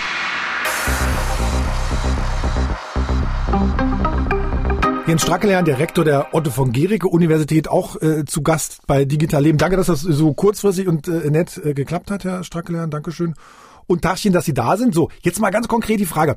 Äh, was erhoffen Sie sich denn? Also was soll sozusagen Intel äh, für die Uni tun? Sollen die Professorenstellen zahlen? Sollen die Institute bezahlen? Also wenn Sie mal, wenn Sie mal ganz frei von der Leber weg reden könnten, was wäre das, was Sie sich von, von, von, vom, vom, vom, vom Chiphersteller wünschen würden?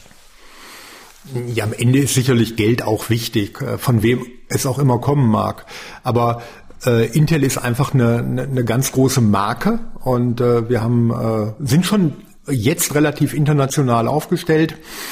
Und auf der nationalen Ebene ist das Gewinnen von jungen Menschen für diese MINT-Studiengänge, die ja auch dann eine Affinität haben, also äh, alles was so Mathematik, Informatik, Naturwissenschaften, Technik, das ist im Augenblick ein zähes Geschäft, ist nicht ganz mhm. einfach.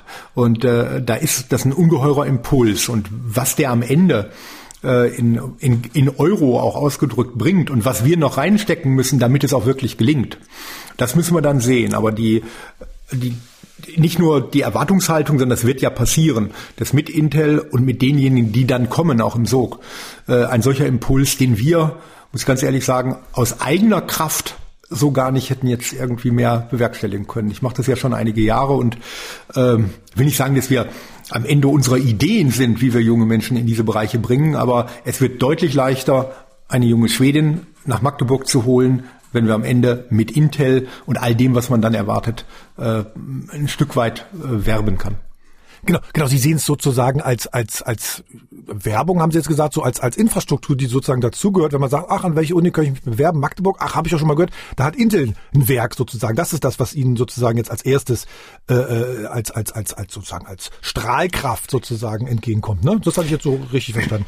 Ja, im, im, im Werben um, um kluge, gute, beste Köpfe weltweit ist mhm. äh, natürlich Renommee und Reputation auch äh, eine wichtige Nummer, Aufgabe und äh, wir haben eben äh, da, den Standort, der da mit reinspielt und am Ende ist die Verbindung Uni, Standort, das geht nur in einer Symbiose. Und wenn jetzt äh, auch Magdeburg als Stadt einfach da bekannter ist, von mir aus auch verbunden mit Intel äh, namentlich, dann ist das in Ordnung. Gab's denn, gab's denn mittlerweile schon Gespräche zwischen der Uni und, und, und Intel, Intel Deutschland oder so? Oder wollen Sie, dürfen Sie nicht drüber reden? Weiß ich jetzt nicht. Ach doch, jetzt sind wir ja in der Phase, wo die, äh, die ganz strenge Geheimhaltung raus ist. Also bis zur Verkündigung war es ja wirklich so, dass wir da sehr äh, vorsichtig agiert haben. Hm. Na, die hat es ja schon länger gegeben. Die hat es ja auch schon gegeben, noch in der Entscheidungsphase. Und äh, das macht ja auch Sinn, dass man mal schaut, wie wäre denn die Einrichtung, eine der Einrichtungen, mit denen man da zusammenarbeiten möchte. Was bespricht man denn da so? Man sagt, guten Tag, wir sind die und die, wir kommen aus äh, Amerika oder. Nee, das sagen die zum Beispiel, das haben die zum Beispiel gar nicht gesagt. auch der Name war vermutlich schon, schon schwierig. Also wir waren bei Vornamen und ich war, bin mir nicht ganz sicher, ob die echt waren. Äh, meiner schon. Das äh, war da auch einseitig, denn äh, die kannten uns natürlich ganz genau. Kann man ja auch erwarten. Wer äh, so viel Geld in die Hand nehmen möchte und sich da entscheidet für einen Standort, äh, für einen, einen wichtigen Teil in Europa der Investition, der analysiert das. Und das hat Intel sehr genau gemacht. Und von daher unsere Studienprogramme auch fragen, wie viele Frauen in mhm. einigen der Programme sind. Also das Thema Diversity ist ein großes und insgesamt Human Resources, also Infrastruktur, die kann man errichten. Also einen Reinraum hier irgendwie aufzubauen, kostet. Kostet viel Geld, kostet viel Geld im Betrieb, aber es geht.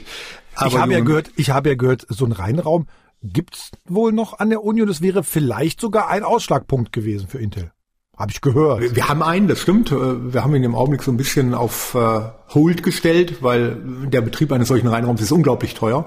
Hm. Das liegt vor allem daran, äh, weil wir ja permanent, es wird permanent Luft hinein äh, äh, geholt, die, die sehr geschichtet, die Partikelchen, die da rumschwirren, mit nach unten nimmt und wir saugen dann auf Fußbodenhöhe ab. Und dann kann man sich natürlich vorstellen, im Januar ist die Luft, die man da reinpustet, nicht gerade die Luft, die diejenigen, die da arbeiten, haben wollen. Also man muss es alles kalte Füße. Ja, die, genau. ja, genau. Am Ende würden die die kriegen. Und von daher, das ist auch so ein Punkt, den kann man errichten. Aber äh, Wichtig war, glaube ich, für Intel, wir haben ein paar Kolleginnen und Kollegen, die tatsächlich auch im Bereich der Halbleiterindustrie was machen. Folglich war es klar, dass wir einen Reinraum haben. Also Forschung auf einem nationalen oder internationalen wo würde sonst gar nicht gehen. Also das war vorhanden.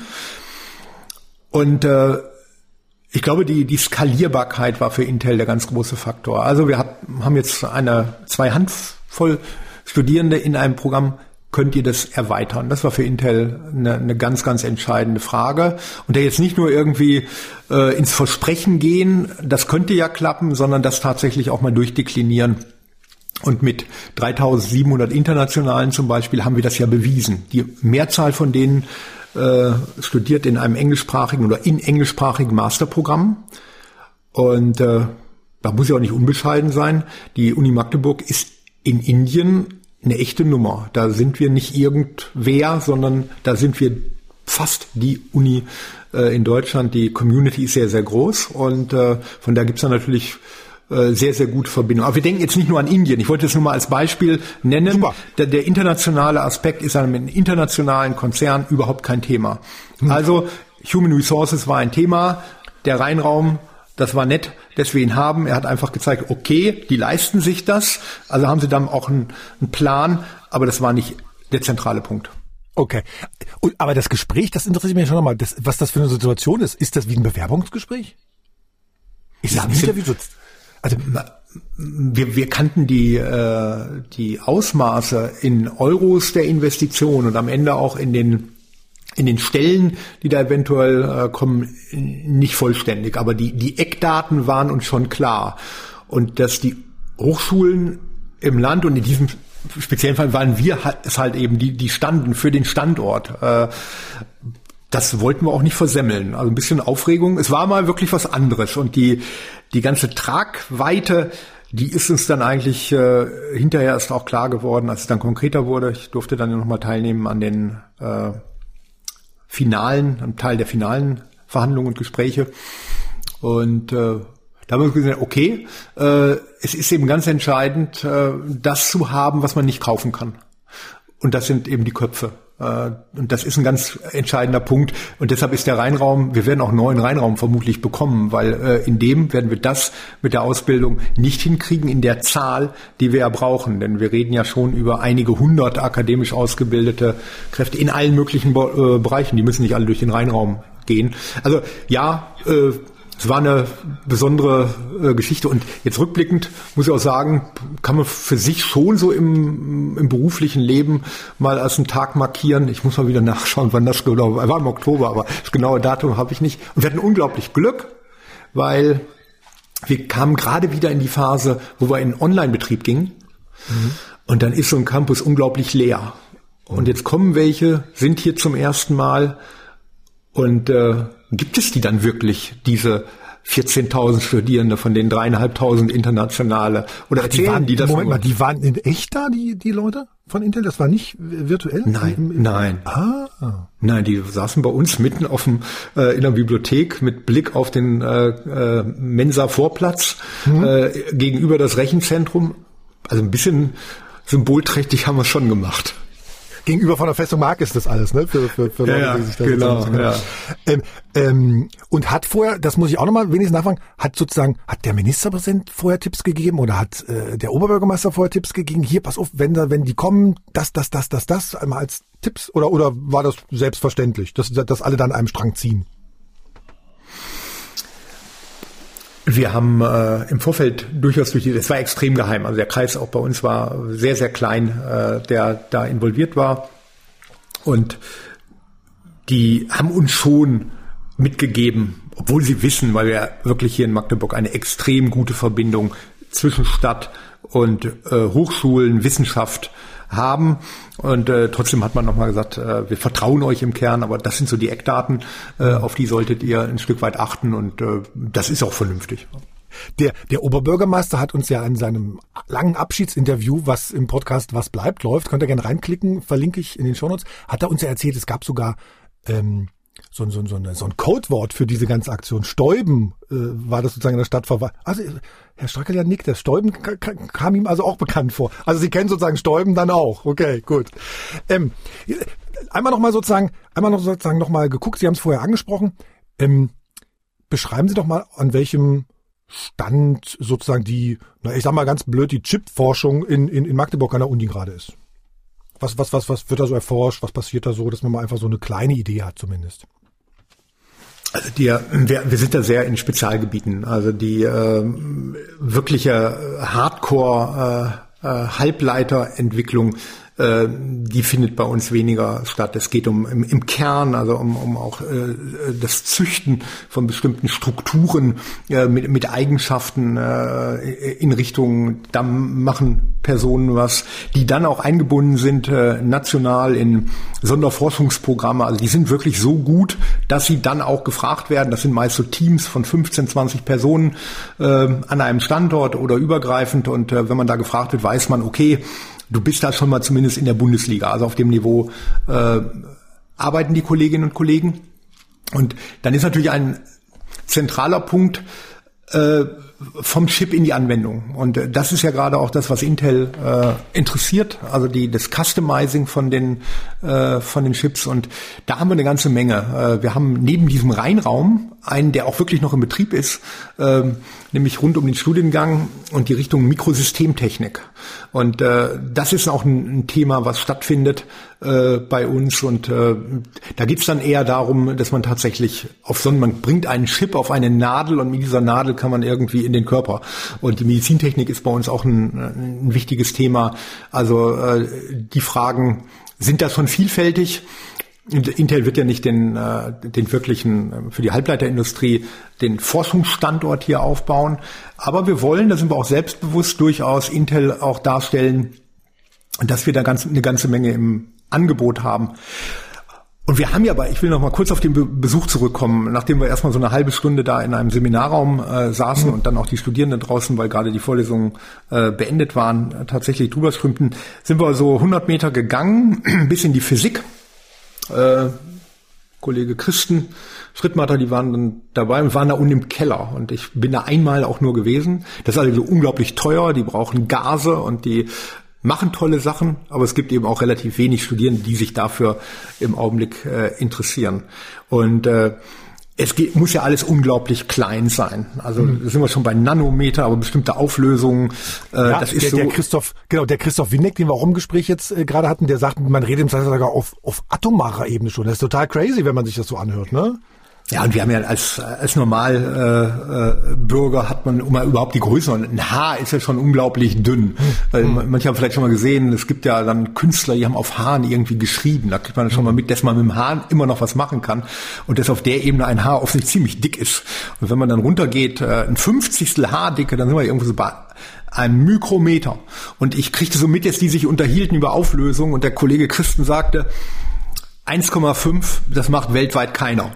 Da dachte ich, oh, ich hoffe, das stimmt jetzt auch. Aber dann leuchteten, weil wir auch nicht genau wussten, aus welchen Bereichen die kamen. Das war also äh, querbeet. Zwischen Betriebswirtschaft, Intel braucht da viel und Human Resources beurteilen. Da kann man ja jeden Hintergrund haben. Wie viele Leute waren das denn? Das muss ich überlegen. Das klingt jetzt nach einer riesen Delegation. Ich glaube, es waren fünf oder sechs. Ah, okay, okay. Aus, und, aus Amerika? Äh, Deutschland, Irland, okay, Amerika. Okay. So genau wissen wir das ja nicht. Haben sich ja nicht vorgestellt. Ich habe natürlich hinterher den einen oder anderen auch wieder getroffen und äh, weiß jetzt, wo ich ihn einordnen kann und werde sie auch wieder treffen. Freue mich auch drauf, äh, weil das war, war, war sehr nett. So und da leuchteten die Augen. Also hatte ich den Eindruck, ja, an der Stelle ist jetzt mal gezeigt worden, dass die Forschung in Magdeburg, in diesem Fall festgemacht an irgendeiner Auflösung, die sich darstellt, da brauchen wir jetzt nicht ins Detail gehen, dass es tatsächlich passte. Mhm. Und ähm, ich glaube, da haben wir mehr zu bieten und wollen jetzt nicht unbedingt äh, nur warten, was Intel denn äh, uns bei uns irgendwie abfordert. Es wird ja jetzt Folgendes passieren. Wir brauchen äh, Studienprogramme, Anpassungen und auch neue. Und äh, irgendetwas wird sich sicherlich mit äh, Nanotechnologie, äh, Mikrosystemtechnik, das kann aber auch ein, ein hybrider Studiengang sein, der Materialwissenschaften mit äh, in den Blick nimmt, der am Ende vielleicht auch Leute in die Situation versetzt, dass sie Qualitätssicherung betreiben können, auch in der Produktion. Also die brauchen dann schon eine gewisse Nähe und die sollen einfach auch im Rheinraum gearbeitet haben. Also denn es ist, also wenn, wenn man da reingeht, habt ja unseren Rheinraum auch schon betreten, da muss ich da ja in die äh, in den Anzug da werfen und mhm. äh, das muss man auch erstmal lernen.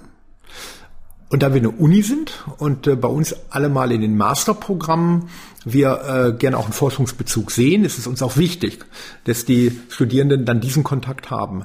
Äh, da, das heißt, der muss eine ganz andere Größe haben als das, was bei uns im Augenblick drin ist. Er muss auch ein bisschen für diesen Ausbildungsaspekt äh, designt werden und er soll weil das ja nicht nur diejenigen sind, die bei uns durchlaufen, sondern auch die, die schon irgendwie ein Studium absolviert haben, was passte, die dann weitergebildet werden. Denn, wenn wir ganz ehrlich sind, das werden wir nicht nur mit Absolventinnen und Absolventen der Otto von Guericke Universität schaffen. Das ist eine Aufgabe, die geht äh, viel weiter und die greift auch diejenigen auf, die hier schon, äh, schon mal durchfahren. Und die wollen wir da gerne einladen.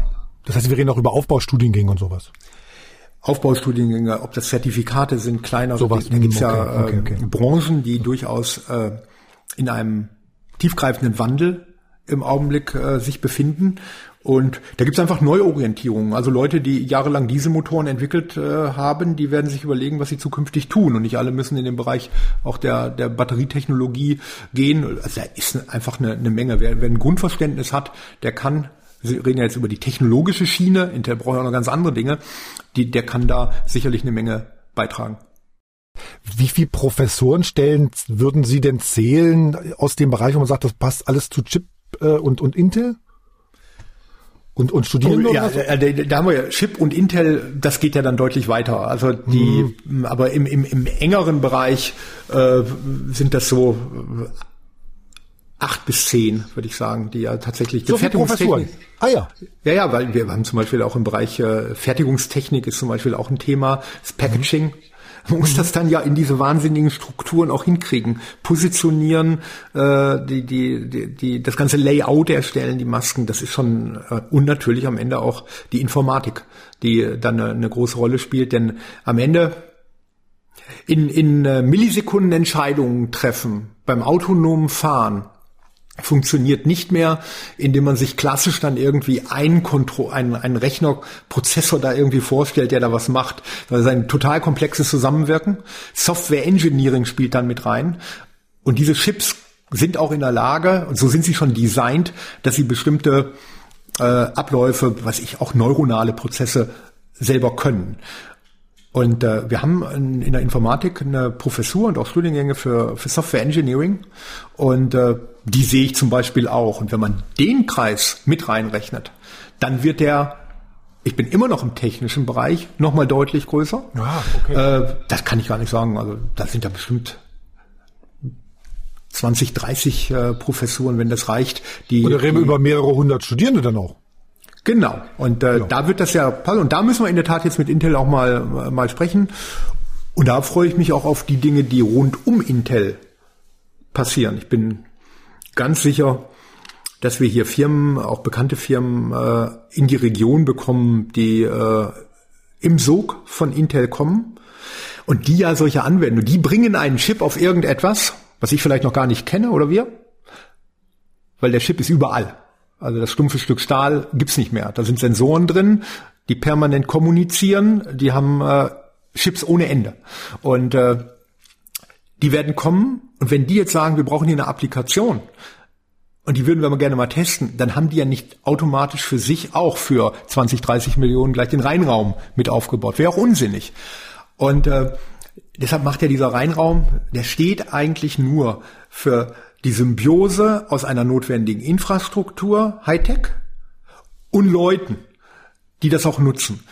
Und unser Reinraum litt ein bisschen darunter, dass wir zu wenig Abnehmer hatten am Ende in den Unternehmen, die das auch wirklich brauchten. Und wenn die jetzt aber da sind, dann sind die ja mit in dem Reinraum und dann wird auch der Betrieb eine ganz andere Nummer und dann verteilen sich auch Kosten. Da bin ich äh, bin ich sehr optimistisch. Also eine breite Zahl an Kolleginnen und Kollegen, die damit in Frage kommen. Und dann geht's natürlich darüber hinaus. Die, äh, es gibt ja Studiengänge äh, auch in den Humanwissenschaften, äh, im betriebswirtschaftlichen Bereich, Logistik, innerbetriebliche Logistik, ein total spannendes Thema. Haben wir auch ein, äh, ein Studienprogramm. Ich glaube, da können sehr viele was tun. Die Erwartung, also ist so eine freudige Erwartungshaltung, äh, die im Augenblick in der Uni da ist und du musst ein bisschen bremsen, äh, weil wir erstmal abwarten wollten, wie jetzt die Strukturbildung im Land sich gestaltet. Und die ist jetzt ja durch. Und wir haben äh, mit äh, einem Staatssekretär und von da ist das schon in Ordnung. Ich sehe einen sehr erfreuten Rektor. Ihr hört einen sehr erfreuten Rektor. Das, äh, der, der, da freut sich also jemand wirklich. Äh, ich muss mal, Herr Schreckler, Herr Schreckler, ich habe, ich habe, also wenn ich es richtig im Kopf habe, Sie sind von Hause aus Ingenieur, ne? Ich bin Maschinenbauingenieur. Ja. Maschinenbau, Maschinenbauingenieur sogar, genau. Sind Sie eigentlich sozusagen mal zwischendrin so ein bisschen neidisch, weil sozusagen die Informatiker, die Softwareentwickler sozusagen die Welt regieren und man selber gar nicht mehr genau weiß, was machen die da eigentlich? Ja, der zweite Teil stimmt leider. Also ich habe wirklich, äh, wir, wir, ich komme aus dem theoretischen Fach, wir simulieren sehr viel. Also wir brauchen Computer, aber ich muss auch sagen, äh, das Programmieren noch so auf der Ebene äh, Prozessor in, in Maschinensprache, das habe ich alles mal gemacht, ist man ja völlig abgehängt. Ich kann, ich weiß schon noch ein bisschen äh, mehr als vielleicht so ein Normalnutzer, äh, was in äh, einem Smartphone drin ist und welche Sensorik auch drin steckt und warum wir damit Beschleunigungen messen können. Das, das schon, aber da haben Sie recht. Nur, darauf müssen wir uns einstellen, äh, dass ein, ein Fahrzeug der Zukunft, selbst ein Lastenrad, äh, da ist noch relativ viel klassische Technik drin, aber Radar, wenn es dann autonom fährt, sowas entwickeln wir ja am Standort, ähm, dass da andere Bereiche vielleicht die Oberhand bekommen. Ja, und dass dann die, zwar noch eine Elektromaschine da drin ist, aber so der satte Sound des Motors äh, fehlt und äh, dann sind das andere Akteure, die aus, mit ganz, aus ganz anderen Branchen, Player, die äh, Informationssysteme können, äh, Cyber Security, überhaupt Security im äh, Fahrzeug ist ein, ein Riesenthema. Haben wir zum Glück auch eine Professur. Ich muss um eine Zahl erhöhen gegenüber dem, was ich vorhin hatte, äh, weil da wirklich, da machen wir auf einem ganz, ganz hohen Niveau äh, Dinge, die übrigens auch schon zur Fahrzeugsicherheit eingesetzt wurden, K2K-Kommunikation, Ach, das, das Spektrum ist schon ziemlich breit. Genau, weil der nächste Punkt ist nämlich das Vertrauen und Sie sagten es gerade, genau, Sie haben auch Leute, die sich um Cybersecurity kümmern, weil das ist nämlich dann eine Vertrauensfrage. Kann ich denn, wenn ich nicht mehr verstehe, was da drin ist, kann ich dem denn vertrauen, dass ich es einfach benutzen kann? Herr Strackelian, wir haben es, das ja, war da doch ein sehr... Da ja. Vielleicht noch, um bitte wirklich auch den Bogen mal zu, äh, zu schließen, nochmal in einen ganz anderen Bereich, nämlich die Humanwissenschaft oder die Naturwissenschaften. Äh, das ist ein zentrales Thema und das kann man davon nicht unterschätzen. Oder selbst die Soziologie vielleicht. Das, die nehme ich jetzt so mal mit rein und nenne jetzt auch noch mal eine, eine Professur für Umweltpsychologie, in der nämlich gerade die, die Mensch-Maschine-Schnittstelle und die Akzeptanz eine extrem wichtige Rolle spielt. Und äh, wenn da zwei oder drei Unfälle, bleiben wir jetzt nochmal beim autonomen Fahren, passieren würden, dann sind solche Technologien relativ schnell tot. Und wir Deutschen äh, sind nahezu Weltmeister darin, Technologien, die mal dann irgendwie nicht zum Einsatz zu bringen, weil ehe wir etwas rausbringen, muss es irgendwie 100 Prozent haben. Das geht aber nicht. Die letzten drei Prozent oder zwei, die kosten so unendlich viel. Aber ein Fahrzeug, was autonom sich bewegt, muss irgendwie einen Rückfall haben in eine sichere äh, äh Situation. Zur Not fährt man einfach irgendwo an den Straßenrand. Das unterscheidet uns dann vom Fliegen. Das geht. Aber das darf natürlich auch nicht zu oft passieren. Und äh, deshalb bin ich froh, dass wir in der Psychologie seit vielen Jahren dies als eine wirklich wichtige Säule mit haben, die auch viele Studierende anzieht. Und das sind so Dinge, wo ich glaube, dass Intel das noch gar nicht weiß, äh, welches Fund äh, hier vorhanden ist. Aber wir werden keine Intel-Uni, wir werden uns da anbieten äh, und wir werden gerne zuhören, was wir da beitragen können und äh, das machen wir nicht alleine mit den anderen zusammen. Ja, das wollte ich noch da gesagt haben. Wir gehen ja davon aus, dass die Kolleginnen und Kollegen von Intel natürlich zuhören. Das ist jetzt angekommen, die freuen sich. Und äh, Professor Jens Strackerlein, Direktor der Universität Magdeburg, freut sich auch. Herr Strackerlein, vielen Dank. Bitteschön.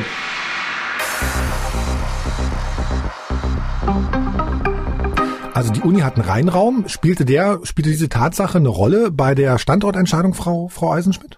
Konkret die Tatsache nicht, aber schon, dass das akademische Umfeld passt, also dass es akademische Einrichtungen gibt und und äh, dass das einfach auch technikorientiert ist. Also nicht ausschließlich, aber dass doch eine Technikorientierung da ist, dass man da quasi nicht komplett auf der grünen Wiese anfängt.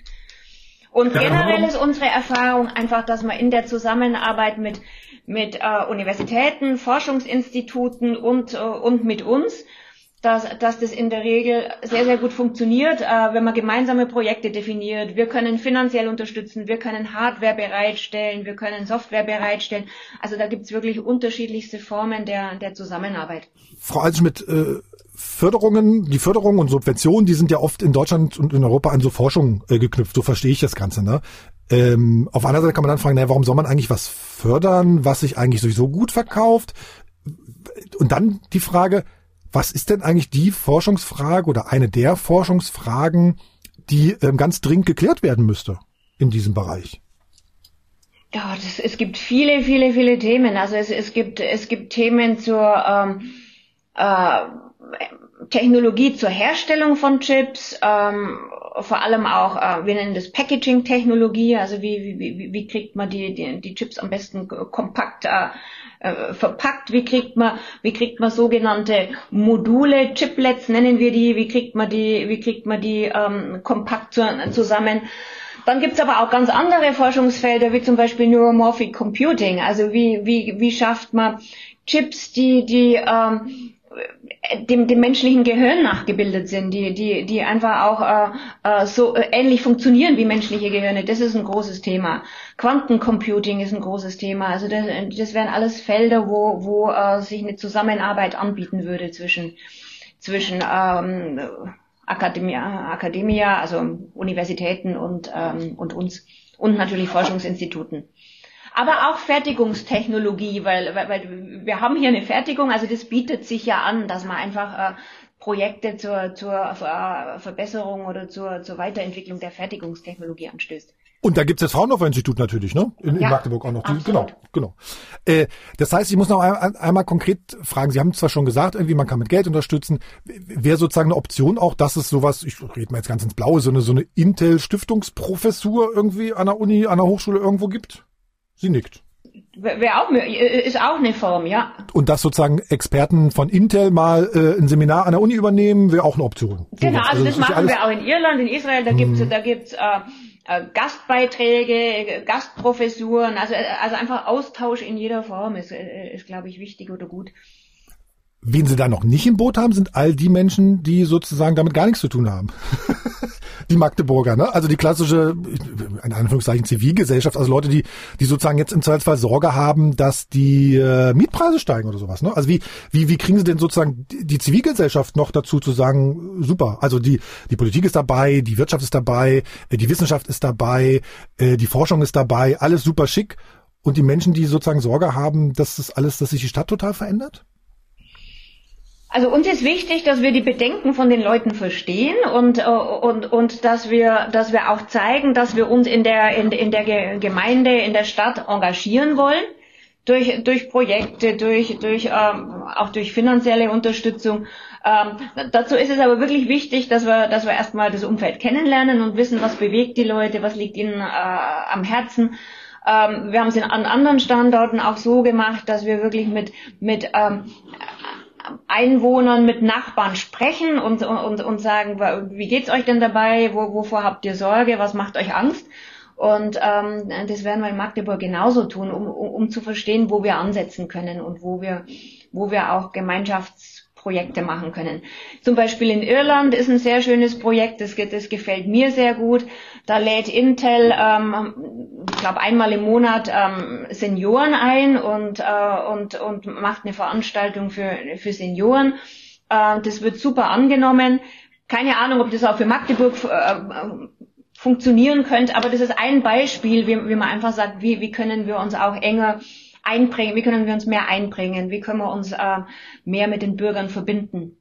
Worüber ich äh, vor ein paar Tagen auch noch gestolpert bin, über eine Pressemitteilung der Cyberagentur des Bundes. Die hatte ihren Sitz in Halle, das ist diese andere Stadt in, in, in Sachsen-Anhalt. Äh, den Chef hatten wir hier im Januar bei Digital Leben zu Gast und die Cyberagentur, die will sich jetzt auch der Sicherheit von Computerchips annehmen und hat dazu fünf Vorstudien ausgeschrieben. Die Erklärung dazu kurz vom Chef der Cyberagentur von Christian Hummert. Prozessoren, wie wir sie heute verwenden, sind nicht nachweisbar sicher. Und das ist kein Problem von Intel oder einem anderen einzelnen Chiphersteller, sondern ein ganz grundsätzliches Problem. Absolute Sicherheit unserer IT-Systeme ist derzeit nicht möglich. In der Hardware oder in der Software finden sich immer wieder Sicherheitslücken. ein möglicher Ansatz zur Behebung des Problems liegt er in der Erforschung von sogenannten formal verifizierten Systemen. Das heißt, dass ausgewählte Eigenschaften von Prozessoren bewiesen sicher erfasst werden. Folglich ist jede Eigenschaft eines Systems, die formal verifiziert ist, auch sicher. Die Herausforderung in der Verifikation von IT-Systemen besteht jedoch darin herauszufinden, welche Eigenschaften überhaupt formal verifiziert werden müssen. Diese Aufgabe ist so schwierig, dass es bislang noch nicht gelungen ist, ein solches komplexes System formal zu verifizieren. Deutschland befindet sich im internationalen Rennen um dieses Thema in der Spitzengruppe. Um diese Position zu halten und ein solches System tatsächlich zu entwickeln, beauftragt die Cyberagentur gerade fünf Vorstudien, deren Ergebnisse für die Entwicklung einer großen Projektbeauftragung zur Erforschung von formal verifizierten Prozessoren münden soll. Inwieweit sind denn so, ist denn sozusagen so IT-Sicherheit plump ausgedruckt von Chips ein Thema bei Ihnen? Also was tut Intel dafür, plump gesagt, dass äh, am Computerherz nicht von vornherein schon was faul ist? Also das ist tatsächlich beim, beim Chip-Design äh, ein großes Thema. Hardware Security, also Sicherheit, die schon in der Hardware integriert ist dass es eben Bereiche gibt im Chip, ähm, wo Daten liegen, Daten verarbeitet werden, wo auch Software, Software äh, äh, verarbeitet wird und, und äh, Programme ablaufen, die dann einfach sicher sind und, und die geschützt sind vor, vor Zugriff oder vor Hacking von, von außen. Das, das ist ein großes Thema. Und wenn ich dann mal zu Besuch in die Fabrik komme, dann werde ich sozusagen abgetastet, ne? Vermutlich auch. Das natürlich auch, das natürlich auch. Also, Nein, aber ist also, äh, ja. das ist das, die zweite Komponente. Das eine ist die Sicherheit unserer unserer Chips und äh, die Sicherheit unserer Hardware und äh, der Daten, die die über unsere Chips äh, prozessiert werden. Und das andere ist natürlich die die Sicherheit unserer Mitarbeiter, dass dass denen nichts passiert, dass die nicht zu Schade kommen, die bei uns arbeiten. Aber auch, dass niemand Unbefugtes in die Fabrik eindringt, in den Standort eindringt. Also da gibt's über Überwachung, Überwachungskameras ähm, gerade Reinräume, das ist ja auch wichtig, dass da niemand niemand eindringt, der nicht entsprechend ähm, Schutzkleidung trägt etc. Also da, da, da haben wir wirklich äh, umfassende Sicherheitskonzepte und, äh, und Lösungen. Mhm. Dann kommen wir langsam zum Ende. Ich habe so ein bisschen ja am Anfang gesagt, ähm, das ist so die Grundlage von dem, was wir hier heutzutage alles digital machen, wie wir digital leben. Ähm, Frau Eisenschmidt, wie nehmen Sie denn gerade so wahr, naja, wie es um das Internet, wie es um unsere Gesellschaft, wie es um unsere Demokratie bestellt ist? Also grundsätzlich ist äh, das Internet ja wirklich nicht mehr wegzudenken. Wir, wir, wir, wir können uns, eine Welt, großartig. Und das wir ist großartig. können uns eine Welt ohne Internet einfach nicht mehr vorstellen, weil es äh, wirklich äh, Zugang zu Informationen bietet, auch, auch, auch, auch auf schnelle, unkomplizierte Art und Weise äh, äh, für alle für alle Bevölkerungsgruppen oder Bevölker Bevölkerungsschichten.